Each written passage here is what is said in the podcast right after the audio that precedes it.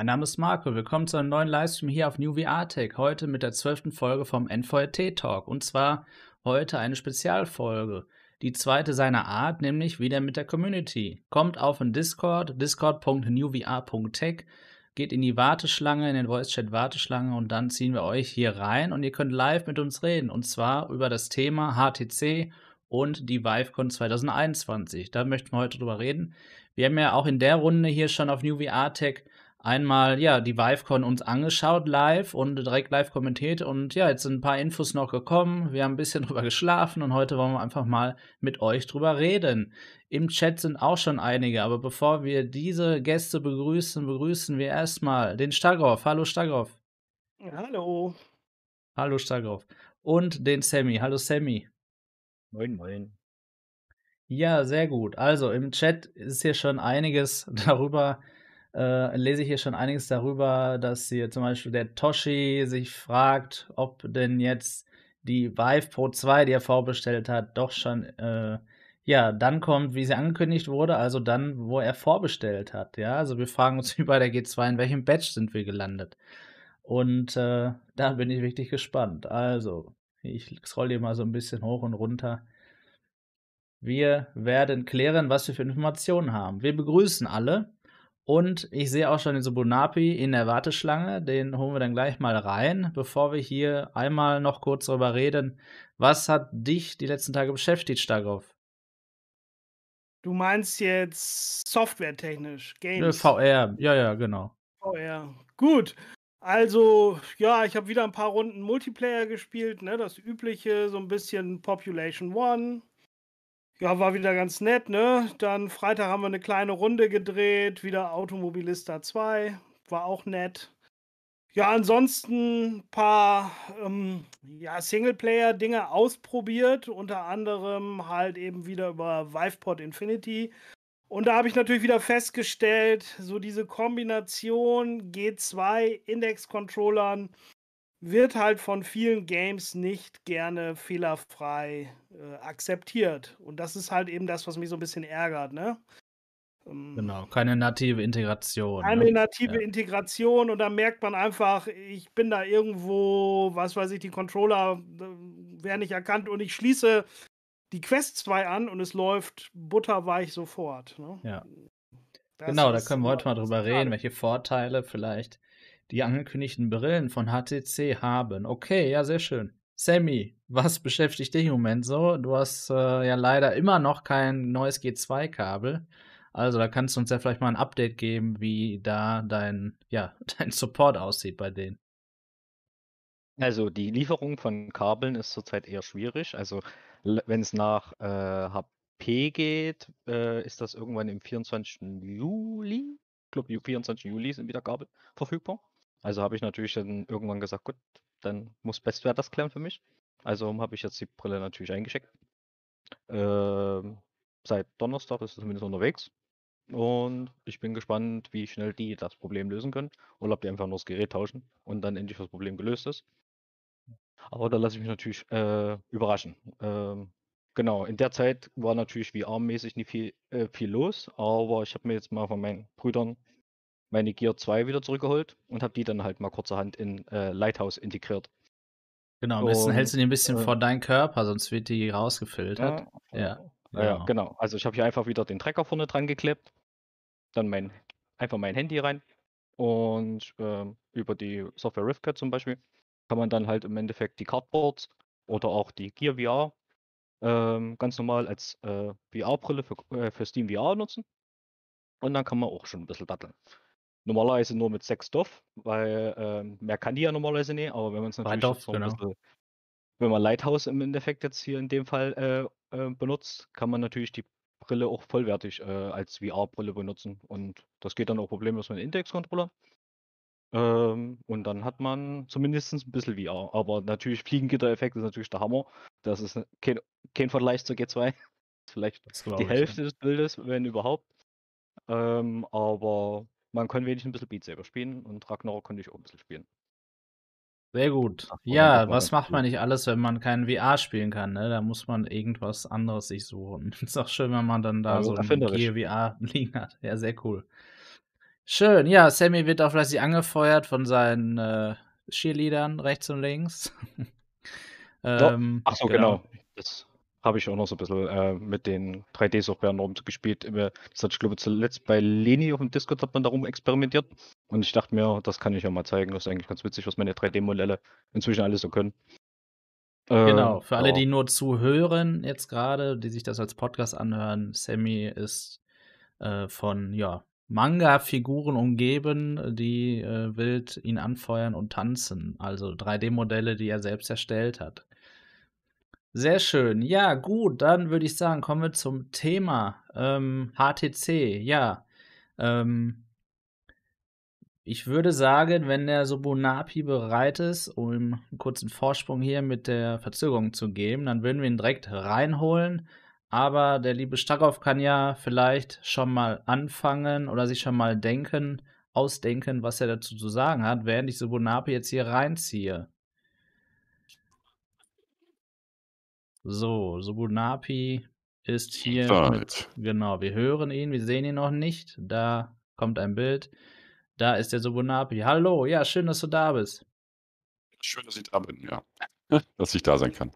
Sehr gut. Okay. Ja, ich habe Starkov gerade die Anleitung gegeben. Starkov, was hast du denn so von der ViveCon 21 mitgenommen? Also mitgenommen haben wir auf jeden Fall erstmal, dass wir drei, wie wir hier sitzen, bei Supunapi weiß ich es ja nicht, aber wir drei sie auf jeden Fall vorbestellt haben. So, ich habe sie ne? nicht vorbestellt. Nein. Gut, also eben drei, drei von vier aktuell. So, und das hat natürlich auch einen gewissen Grund. Ne? Wir sind alle auch natürlich trotzdem Fans der G2. Aber wie ich vorhin schon gesagt hatte, wenn man wie wir alle so mittlerweile so noch ein zusätzliches Lighthouse-System haben, dann merkt man halt schon, dass es eben keine native Unterstützung ist. Und das ist mir eigentlich, also oder da ruht halt meine große Hoffnung drauf, dass ich Bildqualität der G2 habe und das natives Lighthouse. Das ist eigentlich das, was mich vor allen Dingen so ja, in allererster Linie interessiert. Ja. Wenn da noch ein größeres FOV bei rumkommt, ein größerer, besserer Sweet Spot oder eine größere Edge-to-Edge-Clarity, das nehme ich auch gerne mit, aber das ist nicht der primäre Grund bei mir. Ja, stimme ich dir zu. Hättest du denn so dir die Brille vorbestellt, wenn du schon das Lighthouse-System bei dir hättest? Dann hätte ich sie jetzt zum jetzigen Zeitpunkt trotzdem nicht vorbestellt, äh, einfach aus finanziellen Gründen. Das wäre mir jetzt nach der G2 und der Quest 2 und so. Äh, das macht auch keinen geworden. Sinn, ich stimme dir vollkommen zu. Sinn Aber halt auf kurz oder lang wollte ich sowieso auf Lighthouse switchen. Also das Ding wird ah, ja. irgendwann mal interessant werden, aber bis dahin wird noch ein bisschen Wasser den Main runterlaufen. So ist es. Ja, verstehe. Ja, Sammy, du hast sie auch schon vorbestellt. Äh, wie sieht es denn so aus? Äh, wann erwartest du denn die Brille? Also, na, erwarten tue ich sie natürlich, wie versprochen, am 4. Ne? Aber wenn man natürlich den Chat so ein bisschen verfolgt, haben natürlich jetzt schon einige Sorgen, äh, was später kommt. Ähm, also ich bin eigentlich immer noch der Hoffnung, was ich noch mit zu den ersten gehöre, weil ich doch noch am selben Tag ja bei Bestwerter bestellt hatte und ich hatte glaube ein paar Tage später ja noch gehört, was sie noch Margen hatten, die noch nie ausverkauft waren. Von daher ähm, bin ich da mal guter Ding, dass das pünktlich passiert. Ähm, sonst wäre natürlich sehr traurig, wenn ich dann am Ende noch bis drei Stunden oder sowas warten darf. Das stimmt. Aber, ja, ja, dazu kann ich direkt was sagen. Und zwar habe ich ähm, hier ähm, bei, bei Reddit habe ich hier in einem Subreddit von Bestware äh, vor elf Tagen schon, das war an dem Tag, wo wir sie vorbestellt haben, geschrieben. The next VR pre-order has started. How many pre-orders of the HTC Vive Pro 2 will Bestware deliver on day one? I hope HTC is doing better than HP. Äh, leider keine Antwort, ja. Und auch heute habe ich hier nochmal geschrieben, ob, wenn man dort bestellt hat, am äh, ja, Vor Vorstellungstag quasi, ähm, wie groß ist da der Badge, der da ausgeliefert wird und ähm, ja, wann soll sie ausgeliefert werden. Ist natürlich jetzt hier heute am Sonntag gewesen, das ist klar, aber bei dem anderen habe ich leider keine Antwort hier bekommen. Hier hat nur einer richtigerweise wahrscheinlich hier kommentiert, some dude at Bestware is probably sitting in his office thinking, ah shit, here we go again. Ja, definitiv. Ja, denn äh, Bestware hat hier, was äh, Reddit angeht, einen guten Job geleistet, weil ja mit der G2 dann doch einige auf die Bestellung gewartet haben. Ja, ihr könnt ja mal hier so ein bisschen drunter schreiben äh, im Subreddit hier Bestware ähm, und hier mein Post. Äh, vielleicht antworten sie dann ja, wenn ihr so ein paar Leute schreiben. Ich bin gespannt, ob sie uns eine Info geben. Was würdest du denn sagen, Sobonapi? Würdest du sagen, äh, dass, dass dort die Verfügbarkeit äh, doch besser ist als bei HP. Wie hast du das bei HP empfunden? Also bei HP war ja das große Problem, dass sie äh, großspurig lange Zeit vorher schon behauptet haben, sie liefern dann und dann. Also ja, das stimmt. Das war natürlich ein bisschen ungeschickt von ihnen. Das macht ja HTC deutlich cleverer. Also die haben äh, das Ding jetzt vor ein paar Wochen angekündigt und in, in ein paar Wochen äh, kriegen es die ersten. Also kann man wohl davon ausgehen, dass sie jetzt in der Massenproduktion schon drin sind und abschätzen können, dass sie eine gewisse Marge haben. Die Frage ist natürlich, wie viele Leute bestellt haben. Ne? Das ist immer so die Frage und auch äh, HTC wird in eine bestimmte, mit einer bestimmten Zahl kalkuliert haben. Und möglicherweise wurde die auch wieder übertro äh, übertroffen und dann kommt es natürlich zu Lieferengpässen. Das muss man einfach schauen. Also, wenn ich mir die Community angucke, die vor drei, vier Monaten noch groß, die meisten jedenfalls getönt haben, von HTC kommt eh nichts Brauchbares, da bestelle ich nie wieder. Und mir jetzt angucke, wie die Community abdreht und sagt, oh, da HTC, Hammer, ne? Ich hab's immer gewusst. Und jetzt hier, da wird bestellt, ist ja, ist ja logisch, ne?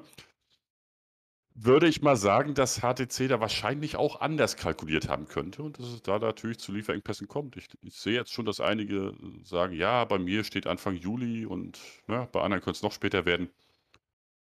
Es wird wieder eine ähnliche Situation werden, aber die ist jetzt selbst hervorgerufen.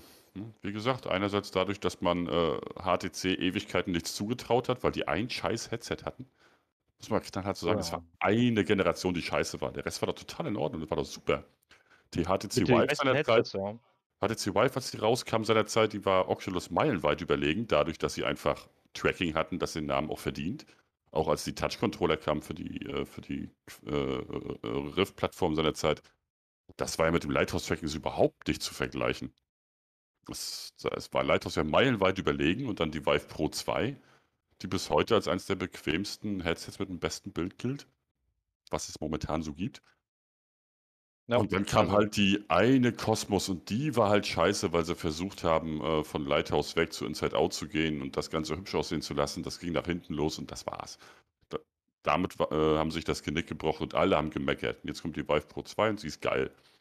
Also es ist irgendwie auch ein bisschen selbstgemacht, dass das Elend, dass jetzt einige warten müssen. Weil wäre ich der Chef von HTC, ich würde nicht damit rechnen, dass jetzt plötzlich Tausende und Abertausende Leute das Gerät vorbestellen. Ja, genau. Und wie du es gesagt hast, wir sind gespannt, wie viele es am Ende ja sind. Ne? Also ich höre halt oft, ja, die ist ausverkauft hier und da, die muss ja super beliebt sein. Aber so ist es ja nicht. Ne? Das ist ja immer nur, ähm, also wenn, wenn die zehn Brillen anbieten und dann ist sie ausverkauft, heißt es ja nicht, dass die viele bestellt haben. Ne? Jetzt mal so ein bisschen äh, überschaubares Beispiel hier. Und ähm, da sind wir, sehen wir am Ende und deswegen wäre halt so eine Info von Bestware hier auch ganz gut, äh, wie es dann wirklich ist. Vielleicht dürfen sie es ja aber auch nicht sagen. Vielleicht äh, äh, ist das dann wieder zu transparent, keine Ahnung. Mal schauen, ob sie antworten. Deswegen schreibt doch gerne mal im Subreddit da unter meinem Beitrag. Vielleicht hilft das ja, um eine Information zu bekommen. Ja, ähm, Sammy, du hast die Brille direkt im Livestream auch bestellt, richtig? Ja. Ganz genau. genau. Starkov ein bisschen später, glaube ich. Ein bisschen später, ja. Genau, und äh, ich habe hier auf dem Discord eine Umfrage gemacht. Da gucken wir mal, wer so hier geschrieben hat, dass er sich die bestellt hat und von welcher Brille er da kommt. Also, wir haben hier ein bisschen weiter oben eine Umfrage. Hier, kaufst du dir die HTC Vive Pro 2? Und da haben einige mitgemacht. Und wir schauen uns mal hier die Reaktionen an. Also, die meisten sagen hier, nein, es gibt für mich keinen Grund, die Vive Pro 2 zu kaufen. Und ähm, das ist natürlich vor allem hier ähm, der Grund, weil ich kenne jetzt natürlich auch die, die Leute hier, dass die kein Lighthouse haben. Ne? Also äh, ich weiß, dass der, der Mix hier kein Lighthouse hat und der, der MW. Und ähm, das ist natürlich, wenn man dann noch das Lighthouse noch zusätzlich hinzurechnen muss, ja ein ganz schöner Batzen Geld. Also aus meiner Sicht ist vor allem der hohe Preis insgesamt zu den mit, äh, also wenn man die, das Lighthouse noch dazu kaufen muss, aber auch wenn man das schon hat, hier der Hauptgrund, dass man nicht zur äh, Vive Pro 2 tendiert. Was würdet, würdest du denn sagen, Stagerov? Ähm, ist der Preis zu hoch, der Vive Pro 2? Ja, wenn man den Markt bedenkt, ja, ganz klar. Ne? Du musst eben sagen, ähm, wir drehen auch alle so ein bisschen durch, aber eigentlich hat ja HTC noch gar nicht so wirklich geliefert. Ne? Das sind ja nur Specs. Ja. Und man muss sagen, die Community dreht durch, weil HTC ein Headset bringt ohne Controller, ohne alles. Ich meine, das muss man sich ja mal überlegen. Ne? Ich meine, da brauchen, ich meine, das ist auch nicht ungeschickt. Die sagen ja, ist nur eine Upgrade-Version zur Index oder zur normalen Vive Pro. Aber im Endeffekt äh, sind da, gar, da werden ja nicht die Probleme auftauchen wie bei der G2, ne? Dass man dann auf einmal neue Controller hat und man sagt, Mensch, die Controller fühlen sich doof an. Ja, was sagt HTC? Dann nimmt auch unsere alten oder holt die gleichbare Konkurrenz. Die Index-Controller sind eh die besten, ne? Also das ist für mich natürlich irgendwie clever und unclever auch gleich zugleich, ne? Und dementsprechend, ich meine, ein Headset ohne Controller, ohne die Basisstation, und dann, sag ich mal, nicht der Vorbestellerpreis, sondern die sind 800 Euro, ist schon happig. Ne? Muss man ganz ehrlich sagen. Das ist schon Brett. Ja. Ich meine, da muss ich sagen, da lege ich, äh, sag mal, 270 Euro drauf und habe die Index äh, mit Controllern und allem drum und dran. Ne? Da muss man sagen, es wird natürlich ein besseres Bild haben, hoffe ich zumindest. Aber nichtsdestotrotz, der Preis ist schon der Kracher.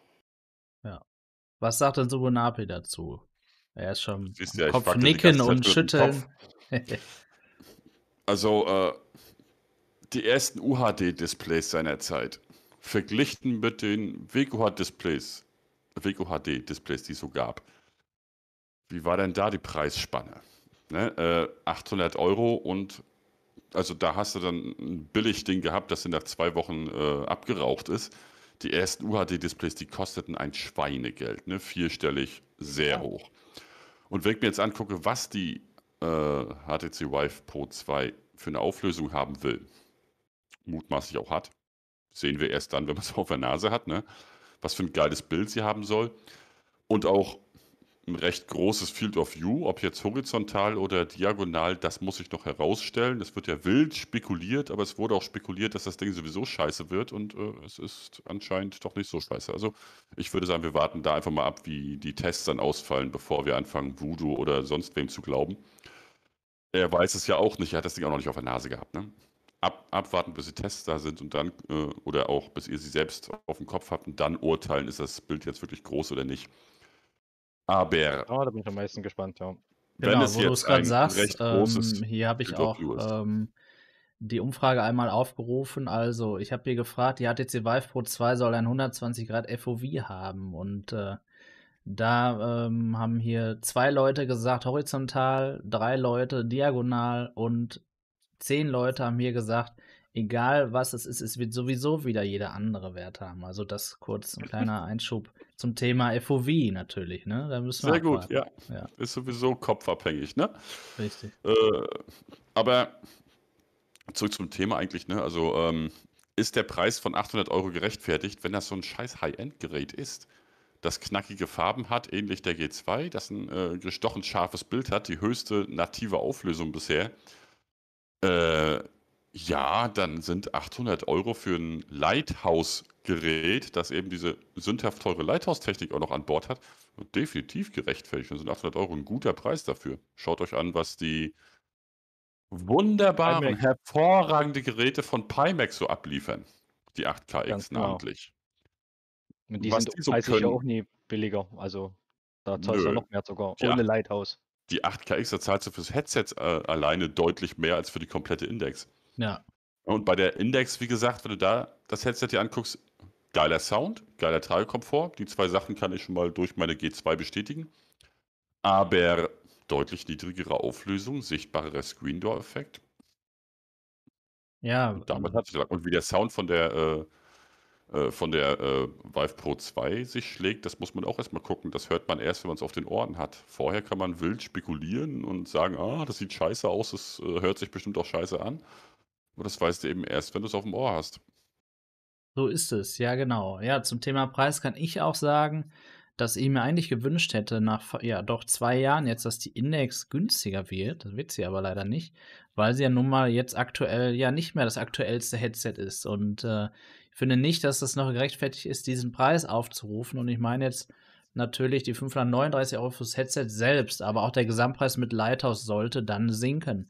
Ja, und so hat HTC, auch wenn es eigentlich natürlich hauptsächlich ein, ein Gerät für, für Business ist, sich natürlich gar nicht verpflichtet gefühlt, für Consumer irgendwo einen geringeren Preis aufzurufen, aus meiner Sicht. Weil wenn wirklich das kommt, was HTC hier äh, voraus oder uns gesagt hat anhand der Specs, dann können sie ja gar nicht den Preis für die Index aufrufen, weil die ist doch noch belebt, die kostet 539 Euro. Ja, wenn das viel besser ist, dann machen wir doch einfach mal 300 Euro mehr oder 250, ne? Und das ist natürlich echt doof. Schade. Ja, Sammy, was sagst du denn dazu? Sollte die, die Index nicht mal günstiger werden?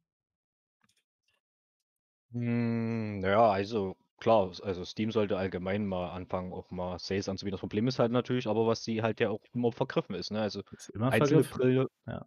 also Index einzeln kriegst du gar nicht, also außer eBay, wenn du, wenn du da irgendwo erspähen kannst. Ich schätze mal, dass es jetzt über den Gebrauchtmarkt demnächst einige geben wird, wenn die Pro gut ist.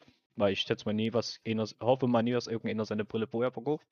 Ich würde allen im Endeffekt eher empfehlen, erstmal durchzugucken, eh, ob ihm das passt oder nicht, was man da Ja. bekommt. Ähm, was preislich angeht, muss ich sagen, HTCs waren noch nie ein, ein, ein Freund davon, irgendwie Sales anzubieten. Das ist sowieso ein Wunder, dass sie überhaupt 60 Euro äh, Vorbestellerbonus bieten. Ähm, wenn man sich anguckt, was eine Cosmos immer noch kostet, äh, obwohl man hier längs, langsam echt mal den Preis senken sollte, um halt vielleicht auch mal für andere Kunden interessant zu sein, um in niedrigerem Preissegment. Oder auch die Pro 1 kostet immer noch 700 Euro, das meiner Meinung nach auch nicht mehr gerechtfertigt ist. Also die müsste locker eh Indexniveau erreichen jetzt langsam preislich. Ja. Ähm, oder vielleicht sogar noch niedriger. Also, weil es wäre ja auch für den Kunden einfach interessanterer äh, Aspekt zu sagen, gut, ich fange erstmal mit einer günstigeren Brille an, habe dann Lighthouse zu Hause und kann äh, später upgraden. Aber da wird, wird bei HTC leider nicht nachgedacht. Ähm, um halt einfach hier auch wieder den Markt so ein bisschen auch anderseitig zu erobern mit Lighthouse. Lighthouse ist ja cool. Also, und für diejenigen, die das Ding sowieso nicht mit rumschleppen wollen, sondern sowieso nur an der einen und derselben Stelle spielen, ist, ist es ja auch eine Option. Also wäre es natürlich interessant, wenn man sagen würde, hier, ihr kriegt auch mal, ihr könnt auch erstmal mit der Pro 1 anfangen, habt erstmal euer Lighthouse und, und könnt dann später mal upgraden. Ähm, aber da sehe ich leider kein Kommen, was das angeht. Ich bin ja erstmal erstaunt, dass man die 1.0 jetzt, glaube ich, auch wieder bei, bei HTC kaufen kann. Auch wenn sie da meiner Meinung nach immer noch ganz schön teuer sind, weil 50 Euro mehr kriegt man den 2.0, was ich dann auch schon ein bisschen happig finde. Da könnte man wirklich ruhig langsam so Richtung 100, 120 Euro gehen für die 1.0. Die funktionieren ja genauso. Das wissen wir ja. Habe ich manchmal das Gefühl, dass das gar keiner so richtig weiß, dass man die 1.0 genauso gut nutzen kann. Ne? Also ihr müsst nie unbedingt die 2.0 kaufen, nur um Lighthouse zu bekommen. Ihr könnt auch erstmal mit einer anfangen. Das habe ich ja jetzt auch mal ausprobiert gehabt. Funktioniert auch erstmal für den Anfang ganz gut. Wenn man jetzt sowieso nur sowas wie Beat Saber oder sowas spielt, da hat man eh bloß eine, eine Schlagrichtung, also man macht jetzt hier irgendwelche 360-Grad-Spiele, was e-, ja, eher selten also das ist. auf jeden Fall ein wichtiger Punkt, dass du angesprochen hast. Auch die 1.0 reichen natürlich und werden hier unterstützt. Allerdings kann ich äh, insofern nicht oder stimme ich insofern nicht zu, dass man die zumindest bei HTC direkt für knapp 150 Euro kaufen sollte, weil man die 2.0er einfach eigentlich für den gleichen Preis, theoretisch, wenn sie verfügbar wären, bei Steam bekommen würde. Und das ist natürlich immer so ein psychologisches Ding. Ne? Ich kaufe mir jetzt die Vorgängergeneration, auch wenn damit alles genauso gut läuft, äh, für den gleichen Preis. Das ist natürlich schade.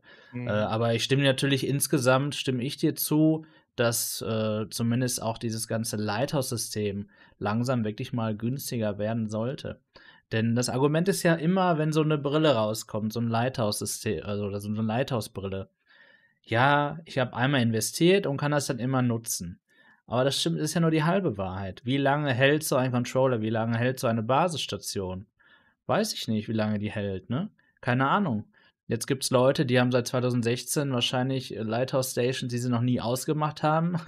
gibt ja da auch welche von, ähm, die immer noch funktionieren, ne? Aber letztlich hat man ja immer diese, dieses System ja vorzuhalten. Und das ist natürlich bitter, wenn da mal was ist, dass man dann nochmal dieses Geld investieren muss in Controller und oder Base Stations, ja. So, Bonapi, was würdest du denn sagen? Ähm, findest du das eigentlich besser, dass man, wenn man eine Brille kauft, immer ein All-in-One ja so ein All-in-One-Paket hat, wie es bei der Oculus Quest 2 auch war. Sie hätten ja eigentlich auch die, die ersten Controller weiterverwenden können und trotzdem haben sie sie leicht überarbeitet. Ähm, ja, was gefällt dir da besser? Genau das. Also ich habe äh, mit externen Sensoren nur die Oculus Rift gehabt. Und das ging mir mit den drei Sensoren dann, womit man ein gutes Room-Scaling gekriegt hat, aber ging mir maßlos auf den Sack dass ich da immer äh, ja, diese blöden Dinger da rumstehen hatte, äh, die zu einem Überfluss nicht mal besonders hübsch waren. Und die Lighthouse-Station finde ich auch nicht sonderlich hübsch. Äh, ja, und habe dann mit der Rift S, mit der äh, Samsung Odyssey Plus, mit der äh, G2, mit der Quest 1, mit der Quest 2, habe ich jetzt fünfmal Inside-Out-Tracking gehabt und fünfmal fand ich es total geil. Auch das WMR-Tracking fand ich mal total in Ordnung. Schlechter als äh, das Quest 2 Tracking jetzt, klar, definitiv. Schlechter als das Rift S Tracking. Aber gut genug, um entspannt damit zu spielen. Und auch äh, jetzt in den letzten Monaten war ich ja viel in äh, Hotels, äh, äh habe ich gewohnt, äh, berufsbedingt. Und da wären dann Lighthouse-Boxen echt scheiße gewesen. Hätte ich jetzt nur die Index gehabt beispielsweise, da hätte ich mir schön den Hintern gebissen, weil hätte ich ein halbes Jahr lang auf VR verzichten müssen. So hatte ich meine Quest dabei, habe die angeklemmt und mit den Controllern den Raum eingescannt, das bisschen, was da war, und konnte dann da VR zocken. Total cool. Und äh, ja, mit Lighthouse-Station wäre das nicht machbar gewesen, hätte ich vergessen können. Das stimmt. Weil, bau mal Lighthouse-Station in einem fremden Hotel an. Ne? Das ist das stimmt. Toll. Wir kommen ähm, zum Ende des Livestreams hier nochmal auf die Vive Pro 2 zurück, auch nochmal, um über die Specs zu reden. Aber wir sprechen ja hier auch über HTC allgemein und vor allem auch über die ViveCon. Deswegen gute Überleitung, Subunapi. Hast du dir dann vielleicht die Focus 3 bestellt? Weil das ist doch ein ich super Headset für deine.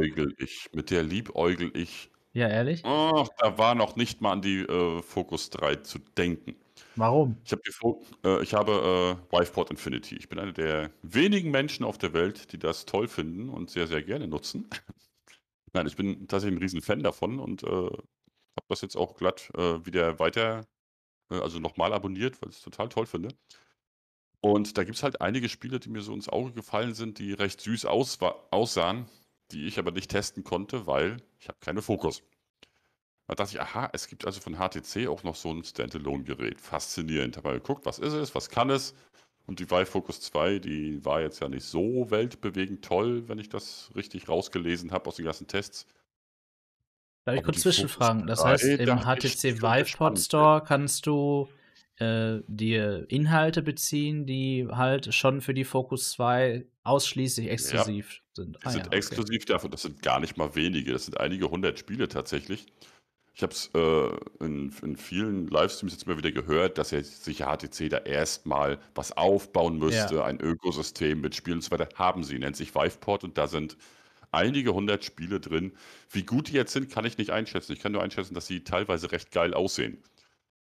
Aber anhand so, so eines Videos und so eines, äh, naja, wie oft haben wir auf Steam das Problem gehabt, dass ein Spiel geil aussah und dann zockst du es und denkst, was ist denn das für eine Grütze? Das stimmt. Und äh, dementsprechend, ich kann es nicht einschätzen, wie gut die Spiele sind, aber ich würde sie gerne mal testen. Und umso neugieriger, neugieriger war ich jetzt darauf zu sehen, wie die Focus 3 wird. Ja, sie ist geil geworden, aber an Daumen und Zeigefinger tut sie weh, ne?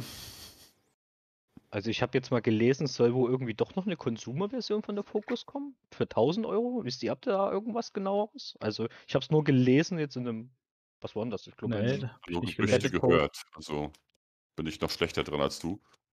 Okay. Wäre auf jeden Fall spannend und für 1000 Euro würde ich glatt drüber nachdenken, zumindest schon mal. Ob ich es mir dann letztendlich hole, das Im Moment sowieso Was nicht. würdest du denn erwarten? Äh, sind das jetzt, ist das jetzt ausschließlich, weil du dieses HTC-Ökosystem dann doch gar nicht schlecht findest durch Viveport Infinity? Oder was wird dich da mehr reizen als bei deiner Quest 2, die du ja auch schon hast? Äh, ich würde die Quest 2 nicht verkaufen, bloß weil ich mir eine Fokus hole. Es würde mich also nichts mehr dran reizen, sondern das Ding würde mich auch reizen erstmal, um zu gucken, wie läuft das Ganze. Ist es vielleicht auch Virtual Desktop und Co. mit dem PC verknüpfbar und, und hat, äh, dann hat man vielleicht eine etwas höhere Auflösung. All das wäre interessant.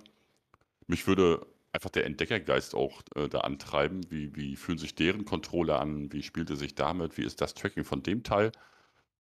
Und dann dem Strich müsste sich dann zeigen, welches Headset für den Alltag bequemer ist, sich besser bedienen lässt und auch das natürlich spannendere Spielepaket hat, um es dann als Daily Driver zu benutzen. Also das könnte ich jetzt so per se noch nicht einschätzen. Ich weiß halt bisher nur, das Ding ist mit einem PC verknüpfbar theoretisch. Also könnte es eine hübsche Alternative sein für Leute, die ein All-in-One-Gerät haben wollen. Aber auch da wieder 1000 Euro sind 1000 Euro, ne? Ja, definitiv. Also, äh, ich finde das sehr viel Geld einfach immer durch den Vergleich zur Quest 2. Das ist so das Problem, ne? Also die Quest 2 hat ein schlechtes Preis-Leistungs-Verhältnis, weil du bekommst zu viel für dein Geld. Ja, genau, du bekommst zu viel für dein predige. Geld. Du bekommst eigentlich zu viel. Die Leute glauben jetzt allen Ernstes, äh, äh, mehr als 350 Euro sollte nichts kosten und es tut mir leid, das ist nicht so. Eigentlich sollte die Quest 2 eher so um die 700 Euro kosten, dann wäre es vielleicht ein halbwegs realistischer Preis für das, was das Ding kann. Tja, da müssen wir gucken, wie der Wettbewerb darauf reagiert. Bisher leider noch nicht, denn aus meiner Sicht ist die Focus 3, auch wenn sie vielleicht in einigen Punkten besser ist als die Quest 2, jedenfalls was die, die Vorausschau angeht. Ne? Wir hatten sie ja selbst noch nicht im Test. Ähm, zwar besser, aber viel teurer und ähm, ich verstehe eigentlich nicht, warum man als Consumer darüber nachdenkt, äh, diese Brille vielleicht zu kaufen, es sei denn, und das habe ich schon oft gehört, man möchte eben nicht in diesen Facebook-Kosmos einsteigen. Ne? Das habe ich jetzt tatsächlich schon oft gelesen. Steigroff, wie ist denn so dein Feedback aus der Community? Du hast ja auch hier auf dem Discord immer ein Auge drauf. Ähm, glaubst du, dass vor allem äh, Facebook dafür sorgen könnte, dass sich ein paar Consumer, wie viele auch immer, dann die Focus 3 kaufen? Man hört dich nicht. Ja. Du bist stumm. Man hört dich gerade nicht. Es gibt da immer wieder, sag ich mal, Leute, die natürlich das als Grund anwählen und immer wieder sagen: Mensch, nee, Facebook kommt mir nicht ins Haus. Gut, finde ich auch völlig gerechtfertigt. Und das ist natürlich auch der Grund, wieso es so günstig ist. Aber ein anderer Grund, wieso die Quest 2 auch so günstig ist, ist, dass es halt auch eine sehr abgespeckte Variante ist ne, von VR. Wenn man mal überlegt, was die für einen Headstrap haben, was die für eine Audiolösung haben. Ne, und da muss man sagen, dass gerade wir, wir so alle so uns irgendwie mehr oder weniger auch VR-Enthusiasten nennen, dass wir ja alle die noch ein bisschen upgraden, ne? sei es denn das Elite Strap oder halt ich habe das Deluxe Audio Strap dran von äh, HTC und dann bist du nämlich auch relativ schnell bei 500 oder 600 Euro, ne? Und dann ist es auch wieder das, was Supunapi gerade sagte, das ist eigentlich der Preis, was sie eigentlich kosten würde. Ne? Und sowas hast du natürlich bei der Vive Pro schon alles all-inclusive. Ich denke nicht, dass du da noch irgendwie einen Headstrap für brauchst. Ne? Oder ein Linkkabel, was 100 Euro kostet, um es mit dem PC zu verbinden. Ist sie denn attraktiv für dich? Wer? Du meinst Focus jetzt die Focus? 3, ja, genau. Die Focus ist für mich persönlich nicht attraktiv, weil ich persönlich nicht so der Fan bin von Standalone-Games, ne? weil das für mich persönlich immer so ein bisschen VR zweiter Klasse ist. Ich habe abgespeckte Grafik, ne? ich habe eine begrenzte Akkulaufzeit. Ja, das ist alles schön und gut, wenn du keinen PC da stehen hast. Aber wenn ich hier schon so ein, so ein dickes Ding hier stehen habe, dann möchte ich auch das Schönste haben. Wenn ich unterwegs bin, im Hotel oder so, ich bin auch öfter mal beruflich unterwegs, da liebe ich meine Quest 2. Ne? Finde ich toll. Kann ich mal eben reingehen, alles gut. Aber trotzdem sage ich bei vielen Spielen so, ach nee, so dann, dann doch lieber, ähm, wenn ich zu Hause bin und das habe ich dann in schön. Aber das ist ja. so meine persönliche Meinung. Ja, was sagst du denn zu Focus 3, Sammy? Hm. Preislich gesehen natürlich trotzdem ganz schön krass, was ähm, wahrscheinlich auch dem ähm, Business Support so ein bisschen äh, geschuldet ist, weil die halt nur nebenbei irgendwie, glaube zwei Jahre Support bieten. Äh, aber ein Konkurrent zu äh, G2 oder Quest, besser gesagt Quest 2 äh, wird es wahrscheinlich nie sein. Ähm, wird halt ein bisschen komfortabler sein. Headscrap ist ja im Endeffekt bedeutend besser und auch die Verarbeitung. Wird wahrscheinlich auch robuster sein. Ähm, aber ich denke mal, Autonormalverbraucher aber damit Spaß haben wird, kann, kann man, ich glaube, jetzt noch nicht so wirklich absehen. Also wenn aber, wie Subenabi jetzt schon sagt, dass du jetzt schon halbweise für, äh, für die HDC da im Endeffekt eine Software gibt, die vielleicht sogar ganz interessant ist, äh, wäre es natürlich cool, wenn die da schon äh, so ein bisschen vorgearbeitet haben. Ich meine, die Focus 1 gab es ja jetzt auch schon eine ganze Weile.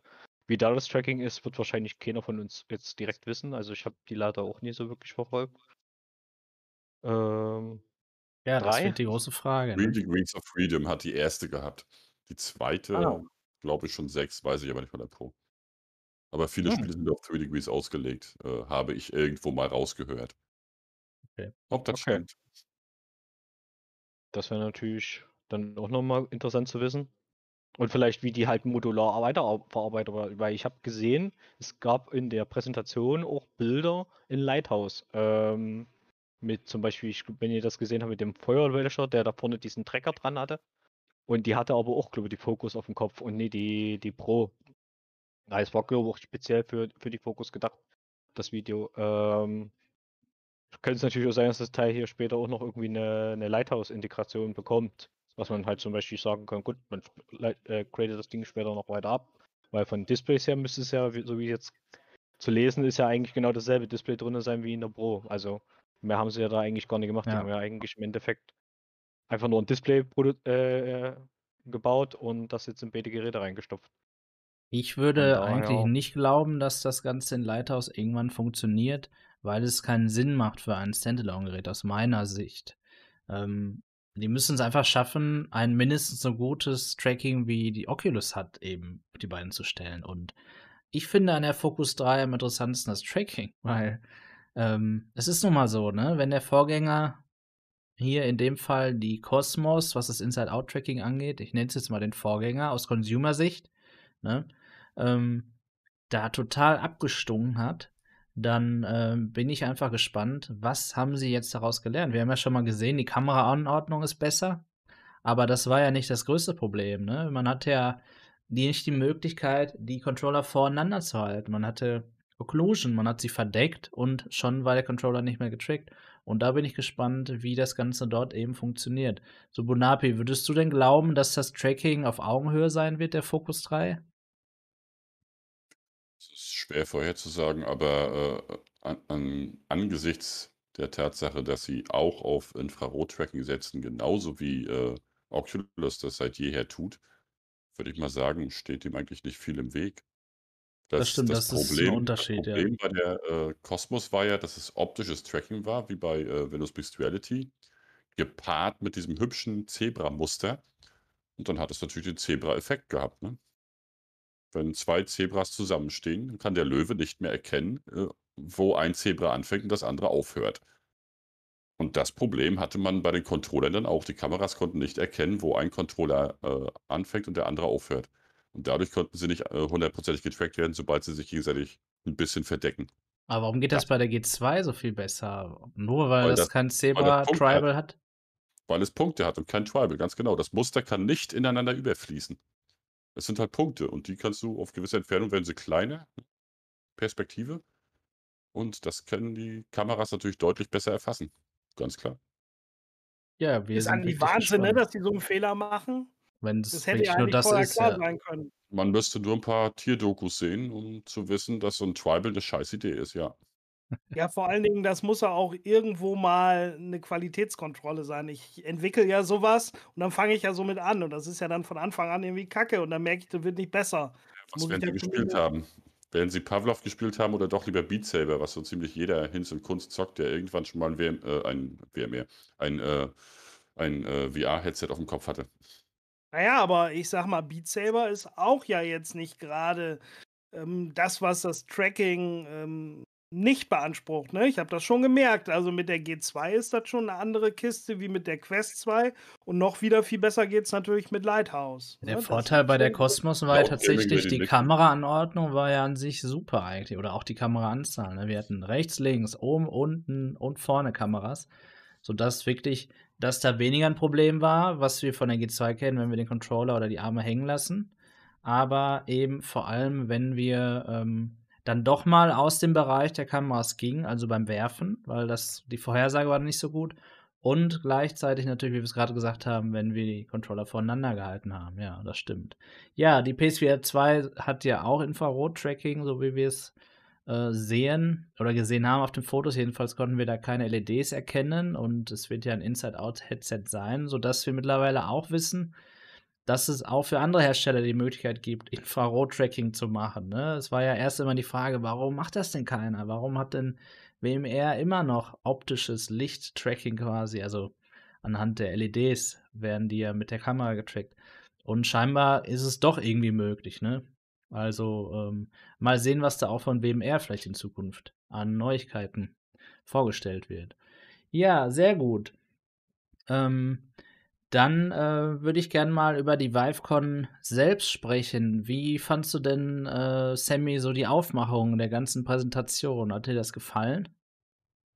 Ich fand es zumindest cool, was sie jetzt im Endeffekt sagen. Gut, man macht einen, äh, einen YouTube-Stream und man macht auch einen VR-Stream, äh, was man da auch dabei sitzen konnte in, in so einem Lobby, in den Lobbys da und auch die Brillen nochmal so in, in 3D sehen konnte. War auf jeden Fall äh, eine coole Erfahrung und macht es ja im Endeffekt äh, noch ein bisschen immersiver, die ganze Nummer, wenn man jetzt was vorstellt.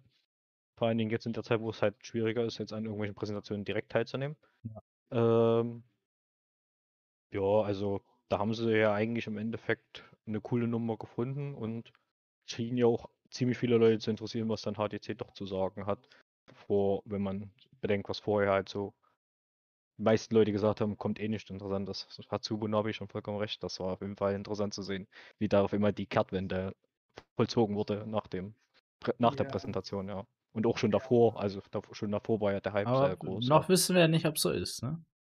Nein, aber ich muss auch sagen, was ich immer vorher komisch fand, ist dieses Ding, was ja oft in anderen, sag mal, ja, in irgendwelchen Videos oder sonst was bezüglich HTC gesagt wurde, ja, das ist jetzt die letzte Chance und wenn die jetzt nichts bringen, dann sind die weg vom Fenster. Das kann ich nicht beurteilen, weil ich weiß ja nicht, wie deren finanzielle Lage ist. Aber die können zehn Jahre, die nächsten zehn Jahre Scheiße auf den Markt bringen. Und wenn sie dann einmal in zehn Jahren den absoluten Kracher aufnehmen, dann wird denen das weggefressen. So ist doch der Markt. Wenn, egal was ich vorge, das wird so schnell vergessen. Pimax kann jetzt rausbringen, was sie wollen. Wenn die jetzt einmal so ein richtiges Schnapperding rausbringen und einmal den Kuh landen, ja. dann wird sich das auch durchsetzen. Das sind doch die Gesetze des Marktes. Das sah man immer jahrelang bei AMD und Intel. Ja, also der, das stimmt. Der genau. perfekte Beweis dafür. Was hat man über AMD gemeckert, die äh, Jahre, oh, Jahrzehnte kann man fast sagen, zehn Jahre lang, na, äh, die FX-Prozessoren die ersten FX-Prozessoren, die waren der Knaller, Leute. Das waren extrem krasse High-End-CPUs. Da konnte Intel mit seinem Pentium 4 aber einpacken. Und dann kam Intel dann mit äh, Core 2 Duo und dann Core i7 und Core i5 und dann waren die plötzlich total stark und AMD hinkte hinterher und kein Mensch wollte jemals wieder AMD kaufen. Und heutzutage, wer will denn heute noch Intel haben? Die scheiß Intel, die waren doch schon immer scheiße. Die sind jetzt wieder scheiße, weil AMD sind die Könige. Sehr Ja, gut. und so kann es eben bei Ja. HTC jetzt laufen, dass HTC voll zum König der VR wird. Jetzt auf einmal, waren sie es schon immer und man war schon immer HTC-Fan. Und wenn ja, wie du sagst, wenn Pimax plötzlich so ein Ding rausbringt, wo man nicht mehr schielen muss, sondern wo setzt man auf und guckt plötzlich in die reale Welt und zwar so. So 'n Ja, View und dann auch für einen Preis, den man bezahlen kann, der marktüblich ist, ne? So auch Genau. irgendwas so 800 Euro oder so. 500 Euro das Headset und 100 Euro die Controller und 100 Euro die Station. Für 700 Euro Gesamtpaket Lighthouse mit 180 Grad horizontal Field of View. Dann ist Pimax der König der Welt. Und dann waren sie schon immer die Besten. Genau. Ja, so ist es nun mal. Völlig klar. Ja, Ja, und man muss dazu auch sagen, gerade HTC, die richten sich halt eben auch jetzt mit dem Headset halt nicht an die normalen VR-Neulinge, sondern die richten sich halt an uns, die alle schon irgendwie was haben und deswegen ja auch dieses Upgrade. Ne? Die richten sich an die, die schon eine Index haben, die eine Vive Pro haben oder eine G2 und sagen, komm, das ist mein Hobby und dann ne, gucke ich jetzt auch nicht auf 100 Euro, sondern ne, gucke, dass ich dann danach vielleicht mein altes Headset noch gut verkaufe. Dann ist das noch zu verschmerzen, dass ich jetzt auch nach der G2 nochmal wieder 200, 300 Euro vielleicht drauflege. Aber dafür habe ich dann halt eben wieder was, ja, was mich begeistert. Und vielleicht mal, wo beim Preis wieder so schön sind, ne? Kleine Anmerkung, die Leute, die über den Preis meckern, schaut mal, wie viele von denen gerade eine 3080 oder eine 3090 im Rechner Ja, haben. So wichtig kann Genau. denen das Geld gar nicht sein. Ja, aber das wird natürlich durch sowas auch schnell aufgebraucht. Ist Ja, na einfach so, klar, aber wenn man bereit ist, für ein Stück Hardware 1.200, 1.300 Euro auszugeben oder 1.700, 1.800, wenn es die 3090 war, jetzt ist ja sind ja Preise noch verrückter dann ist man vielleicht auch mal für ein VR-Headset bereit, ein bisschen mehr auszugeben als die 350, die für eine Quest 2 veranschlagt werden. Ich finde ja, dass genau. HTC es eigentlich den Käufern leicht macht zu entscheiden, ob sie diese Brille eben haben möchten, weil der Preis ist im Gesamtpaket so hoch, dass ich gar nicht überhaupt darüber nachdenken muss bei diesem hohen Preis, wenn das eben sowas gar nichts für mich ist. Ne? Also wenn ich jetzt irgendwie einsteigen möchte, würde ich ohne die Brille jetzt selbst aufgehabt zu haben, ja nie jemandem empfehlen, dieses Gesamtpaket zu kaufen, wenn er ja für wirklich viel, viel weniger Geld, ja, fast 1000 Euro weniger, auch mit der Quest 2 da einsteigen kann. Also, ja, es ist wirklich nicht so leicht. Aus meiner Sicht wirklich nur zu empfehlen, aber ich bin wirklich gespannt, wie es am Ende überhaupt ist, das Gerät, äh, wenn man schon ein Lighthouse zu Hause hat. Aber natürlich, wenn die ersten Tests rauskommen und alle gehypt sind vielleicht dadurch, wer weiß, was dann passiert, weil der HTC Vive Pro 2 Hype, um äh, gleich aber auch ein bisschen wieder zu ViveCon zurückzukommen, der bleibt, glaube ich, jetzt gerade nur aus, weil es noch keine Tests dazu gibt. Denn bei der G2 hatten wir eben genau den anderen Effekt. Die Brille war als V-Serienmodell bei einigen, erst bei einem, dann bei mehreren YouTubern, äh, ja, vorhanden. Und ähm, natürlich, wenn die sagen, boah, voll mega geil, ja, und es ist sie ja auch, dann steigt natürlich der Hype-Train, wenn die Brille einfach nicht erscheint. Und da bin ich gespannt, wie es dann nach den ersten Tests sein wird. Okay, ja, ich kann zur ViveCon noch sagen, ich stimme mir auch zu, Sammy. Ich fand die Aufmachung, Präsentation auch gut. Was ich wirklich merkwürdig fand, ist, dass scheinbar das Thema NDA da nicht so richtig entweder nicht so richtig geklärt war oder es schlecht entschieden wurde, wie es gemacht wird, weil schon, äh, ich glaube, um halb sechs, es ging ja um sechs Uhr los, konnte man die Brille schon auf Bestrare mit all seinen Specs sehen. Und äh, um 18 Uhr kamen dann auch schon Videos zu der Brille, da hat der Stream noch nicht mal angefangen quasi. Und das fand ich ein bisschen eigenartig. Also ich hätte mir eigentlich, äh, oder wenn ich dort im Unternehmen sein würde, dann würde ich das eigentlich so entscheiden, dass ich das Gerät in einer Präsentation vorstelle. Gerne so wie jetzt auch, YouTube und in VR. Das war auch richtig cool. Und dann, wenn das Ganze vorgestellt wurde, dann darf jeder darüber berichten und dann darf man sie überall kaufen. Aber dass das leider schon vorher der Fall war, hat aus meiner Sicht so ein bisschen die Euphorie dann äh, kaputt gemacht.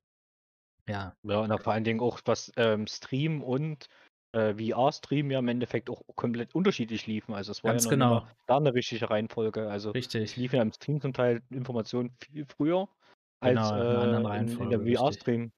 Genau, hat Starkov dann gesagt, Starkov und du ja auch, ihr hattet beide den Stream auf und oh, das und das ist bekannt geworden und ich stehe da noch so und diese Frau steht da vor mir und erzählt irgendwas über das Unternehmen, bla bla bla. Ja, das ist natürlich doof, ne? Ähm, halt bisschen doof auch, dass Sebastian, der hat ja sehr viele Informationen schon im Vorfeld Genau. und hat natürlich pünktlich 18 Uhr, als das NDA fiel, hat er sein äh, Video rausgehauen. Ja. Was ich auch voll verstehen kann. Ne? Als YouTuber, du willst der Erste ja. sein. Er konnte der Erste sein, weil er einer der wenigen war, die äh, schon Informationen hatten. Äh, Voodoo hatte meines Wissens nach keine. Der hat äh, im Vorfeld ja auch Videos gemacht, aber alles bloß mit Gerüchten ne? und konnte noch nichts Genaues sagen und er konnte schon. Ja. Aber Andererseits hat es halt den Nachteil, dass um halb sechs äh, um halb sieben ich alles wusste, was auf der WiFCon jemals erzählt werden würde und die lief aber noch eine ganze Weile. Richtig, richtig. Genauso gewesen mit bei uns im Discord. Da waren auch, sobald es halt irgendwie 18 Uhr waren, wurden die Links reingesetzt von Bestware, von Alternate, wo die ganzen Specs schon drin waren. Ne? Das Ja. fing auch Punkt 18 Uhr an. Hat einem auch ein bisschen so die Spannung genommen. Genau. Mal gucken, leider. vielleicht lernen sie ja noch draus. Weil an sich war das eine ganz coole Präsentation, fand ich. Alles in Ordnung. Ja, Ja, Oculus hat es da im Herbst, im letzten Herbst besser gemacht. Ähm, da wurde wirklich die ähm, Brille, die Quest 2 auf der Facebook Connect vorgestellt und danach haben alle Streamer eben ihr Video dazu rausgehauen, ja. Aber klar, äh, dennoch eine coole Möglichkeit, das in VR zu erleben, wenngleich ich mir auch noch zusätzlich gewünscht hätte, obwohl ich zufrieden war, dass ich die Brille nicht nur 10 Sekunden vor mir in 3D sehe, ja, die war vor mir dargestellt und hat sich gedreht, das war cool. Aber ich hätte gerne vielleicht nach dem Stream die Möglichkeit gehabt, aufzustehen in diesem VR-Raum und nah an die Brille ranzugehen, mir die vielleicht auch in die Hand zu nehmen. Das wäre noch der Oberknaller gewesen, weil scheinbar ist ja das 3D-Modell schon da gewesen, sonst wäre die ja dort nicht projiziert, hätte die nicht projiziert werden können. Ja, aber dennoch äh, cooler Anfang, sage ich mal, so einer VR-Präsentation. Äh, ist auf jeden Fall die richtige Art gewesen, aus meiner Sicht. Ja, sehr cool. Dann würde ich sagen, jetzt haben wir über alles so ein bisschen geredet und ähm, wir können ja jetzt mal über die Vive Pro 2 sprechen. Und dazu habe ich hier auch einmal das Specsheet auf der Website von HTC und da können wir mal jetzt drüber reden. Also, wir haben hier die Pro 1 quasi in anderer Farbe, also so ein bisschen so eine Synergie aus der Original Vive und der Pro 1. So sieht es farblich aus und eigentlich 100% die gleiche Brille, wenn man das jetzt einfach anhand der, ja, des Straps und alles hier betrachtet wie die Pro 1. Und Ja, man hat einfach bloß vorne eine schwarze Hülle jetzt als statt einer genau, ist nur die blauen. Farbe, die Ah, sich die da geändert hat, ja. Aber wie ich gesehen habe, die scheint trotzdem ein Stücke kleiner zu sein. Ich werde das auf jeden Fall mal vergleichen, äh, wie das im Vergleich zur ersten Pro aussieht. Ähm, aber die scheint ein Stücke kleiner zu sein. Mal schauen, ne? Müssen wir dann mal gucken. Das stimmt. Da Zumindest laut Präsentation, das hat man Info. in dem Video gesehen. Im Video gesehen, was sie diese ein bisschen zusammengeschrumpft haben und dann erst die Farben gewechselt haben. Hm, Ja, mal schauen, was Also, auch das Gewicht angeht, natürlich. Das sind alles Dinge, die wir natürlich erst sehen können, wenn wir die Brille aufhaben. Ja, und dann gucken wir mal, was hier so beiliegt. Also, wir haben natürlich das Pro 2 Headset, dann haben wir ein All-in-One-Kabel. Das bedeutet, man hat nicht mehrere Kabel, wie es auch der Original Vive ja war, oder auch bei anderen Brillen, die vom Headset zum Rechner laufen, sondern eben eins, die dann aber in eine Linkbox gehen, oder wie manche sagen, Breakout-Box, und aus der Linkbox entstehen dann ein DisplayPort-Kabel, ein USB 3.2 Generation 1 Kabel und ein äh, Stromkabel muss man dort noch anstecken. Und hier liegt auch das 18 Watt Netzteil natürlich bei.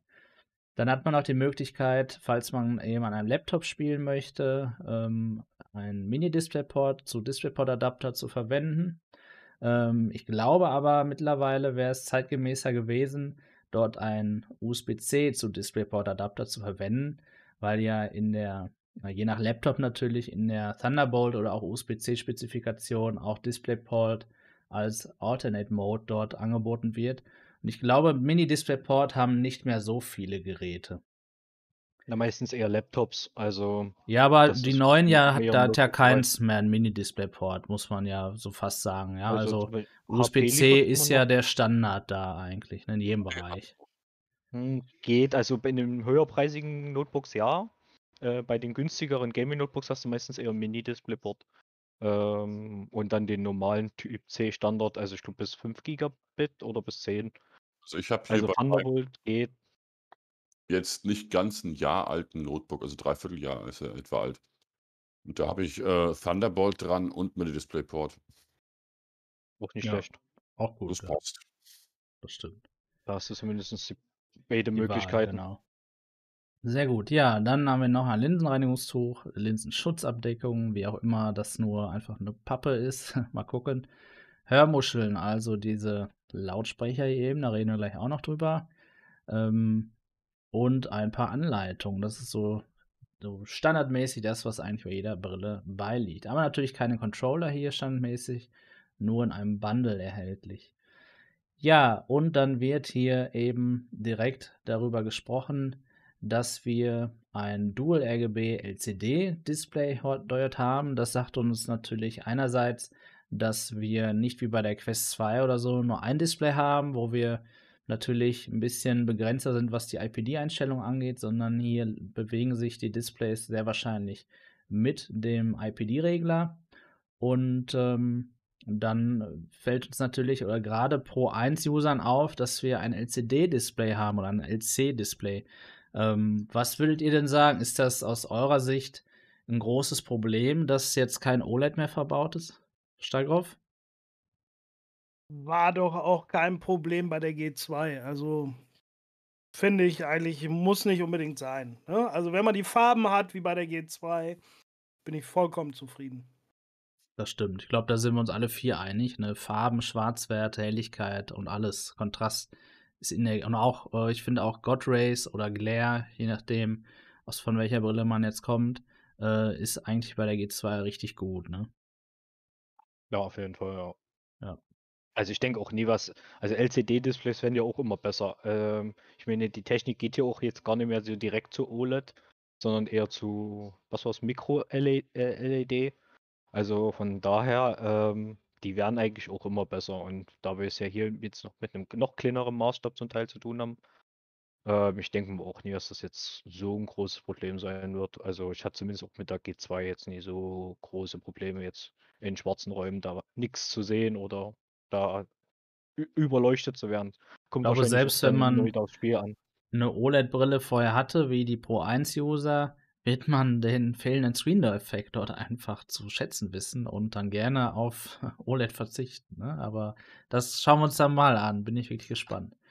Ja, dann haben wir hier die Auflösung pro Auge 2448 x 2448 Pixel.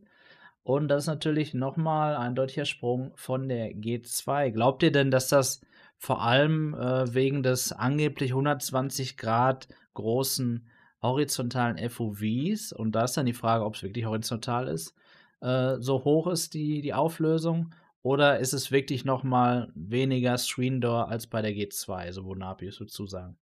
Weniger Screen Door Effekt als bei einem Headset, das keinen Screen Door Effekt hat. Äh, das heißt also, wir kriegen dann einen negativen Screen Door? Nein, Ja, Spaß vielleicht kriegen wieder mehr, ja. Ich kann mir nicht vorstellen, dass es weniger Screen Door Effekt ist. Ich kann mir auch nicht mal vorstellen, dass das Bild großartig schärfer ist, eben einfach, weil es mutmaßlich größer ist. Ob es größer ist, das müssen dann die unterschiedlichen Köpfe zeigen. Ich vermute mal, dass Voodoo wieder den kleinsten, äh, das kleinste Field of View von allen haben wird. Der hat ja auch schon bei der G2 bloß irgendwie 88 Grad oder so was immer echt popelig ist. Das war ja dafür hat er aber einen viel größeren bei der Index als die meisten anderen, ne? Weil er halt auch eben die Linsen so dicht ans Auge ranpackt, was natürlich jemand, der optische, also so Sehstärkenlinsen hat oder eine Brille, das gar nicht kann, ne? Und deswegen hm, ist es halt eben sehr individuell. Eben, es ist sehr individuell, deswegen muss dann einfach die Erfahrung zeigen, wie groß das Field of View nachher sein wird. Aber mutmaßlich ist es mehr als bei der G2 und damit relativiert sich dann der, äh, die Pixeldichte schon wieder ein bisschen. Ich denke einfach, die wollten äh, eine krasse Auflösung, um sich von der Konkurrenz abzuheben, was eigentlich nur logisch ist. Ich meine, die müssen ja einerseits den Preis von 800 Euro irgendwie rechtfertigen. Und das stimmt. man am besten mit der höchsten Auflösung und so mit dem potenziell schärfsten Bild. Und andererseits äh, überhaupt ein Kaufargument bieten, egal wie teuer das Headset ist. Wenn es jetzt 500 Euro gekostet hätte und hätte eine niedrigere Auflösung als die Quest 2 oder genauso niedrig wie bei der, ähm, wie bei der Index, niedrig in Anführungszeichen, ja. dann würde ich ja die Frage stellen, wozu dieses Headset? Also alle, die, die schon Lighthouse haben, die haben mutmaßlich entweder die Index oder sie haben halt, äh, naja, drei Leute haben eine Pimax, weil sie die total geil finden und alle anderen haben halt die Vive Pro 1. Und wenn die Auflösung die gleiche ist, wozu dann die andere? Ne? Macht dann überhaupt keinen Sinn. Also das die stimmt. mussten schon irgendwas bieten und das ist in dem Fall die höhere Auflösung mit 120 Hertz, um sich irgendwie ein bisschen vom Rest der Welt abheben zu können. Das hat ja auch keine anderen Features. das Headset. Es ist ja nur ein reines Headset. Da kannst du ja jetzt nicht sagen, okay, ne, die Controller haben irgendwie Force Feedback, ne, wie jetzt bei der PSVR 2, wo alle denken, okay, geil, da wird der Trigger irgendwie ein haptisches Feedback haben. Ja. Gibt es ja bei der Pro 2 nicht. Ne? Das heißt, es ist ein reines im Prinzip Display und dann muss es dann schon besser sein als die aktuelle Konkurrenz. Ne? Und es ist halt in dieser Generation, gibt es ja eigentlich bisher erst die Quest 2 und die G2 auf dem Markt. Alles andere ist ja dann, äh, sagen wir mal, Last Gen, also Headset mit wahrnehmbarem Screen Door Effekt. So definiere ich das. Ne? Das stimmt. Ich bin wirklich gespannt. Plus seinerzeit Generation 2 gewesen und ich war einer der ersten, die Generation 2 hatten. Yes! und wie war das denn da? Da äh, habe ich mal gehört, die hatte ich selber nicht auf, wobei mir ein Zuschauer angeboten hat, die mal zu testen. Also da bin ich gespannt. Ähm, wie ist das denn da mit dem Screen Door Effekt? Der soll doch da schon wirklich sehr oder reduziert worden sein durch die irgendwie irgend so ein. Äh, was du wirklich sehen kannst. Also Im Prinzip ist der Screen-Effekt weg. Viele Leute sagen dann trotzdem, ah doch, du kannst ihn sehen, musst du genau hingucken. Ich habe genau hingeguckt und kann euch sagen, man sieht die Pixel. Also die sind jetzt nicht so, aber ne, man sieht, das ist ein Pixel und daneben ist ein anderer Pixel. Man sieht aber nichts dazwischen. Und das, das ist ja der Screen, cool gelöst, ne? genau, ja. Zwischen den Pixeln sehen kannst. Und der ist da ja durch die Folie ja. ausgefüllt, dass es mit ausgeleuchtet wird. Und ja, du kannst halt, wie gesagt, einzelne Pixel kannst du sehen bei manchen Spielen. Aber das war es dann auch. Du siehst halt nicht den SDE in der Hinsicht. Der ist einfach, der ist verschwunden. Also die Odyssey Plus war ein geiles Headset damals. Und hat ja auch die, die Auflösung von der Index, also dahingehend auch super.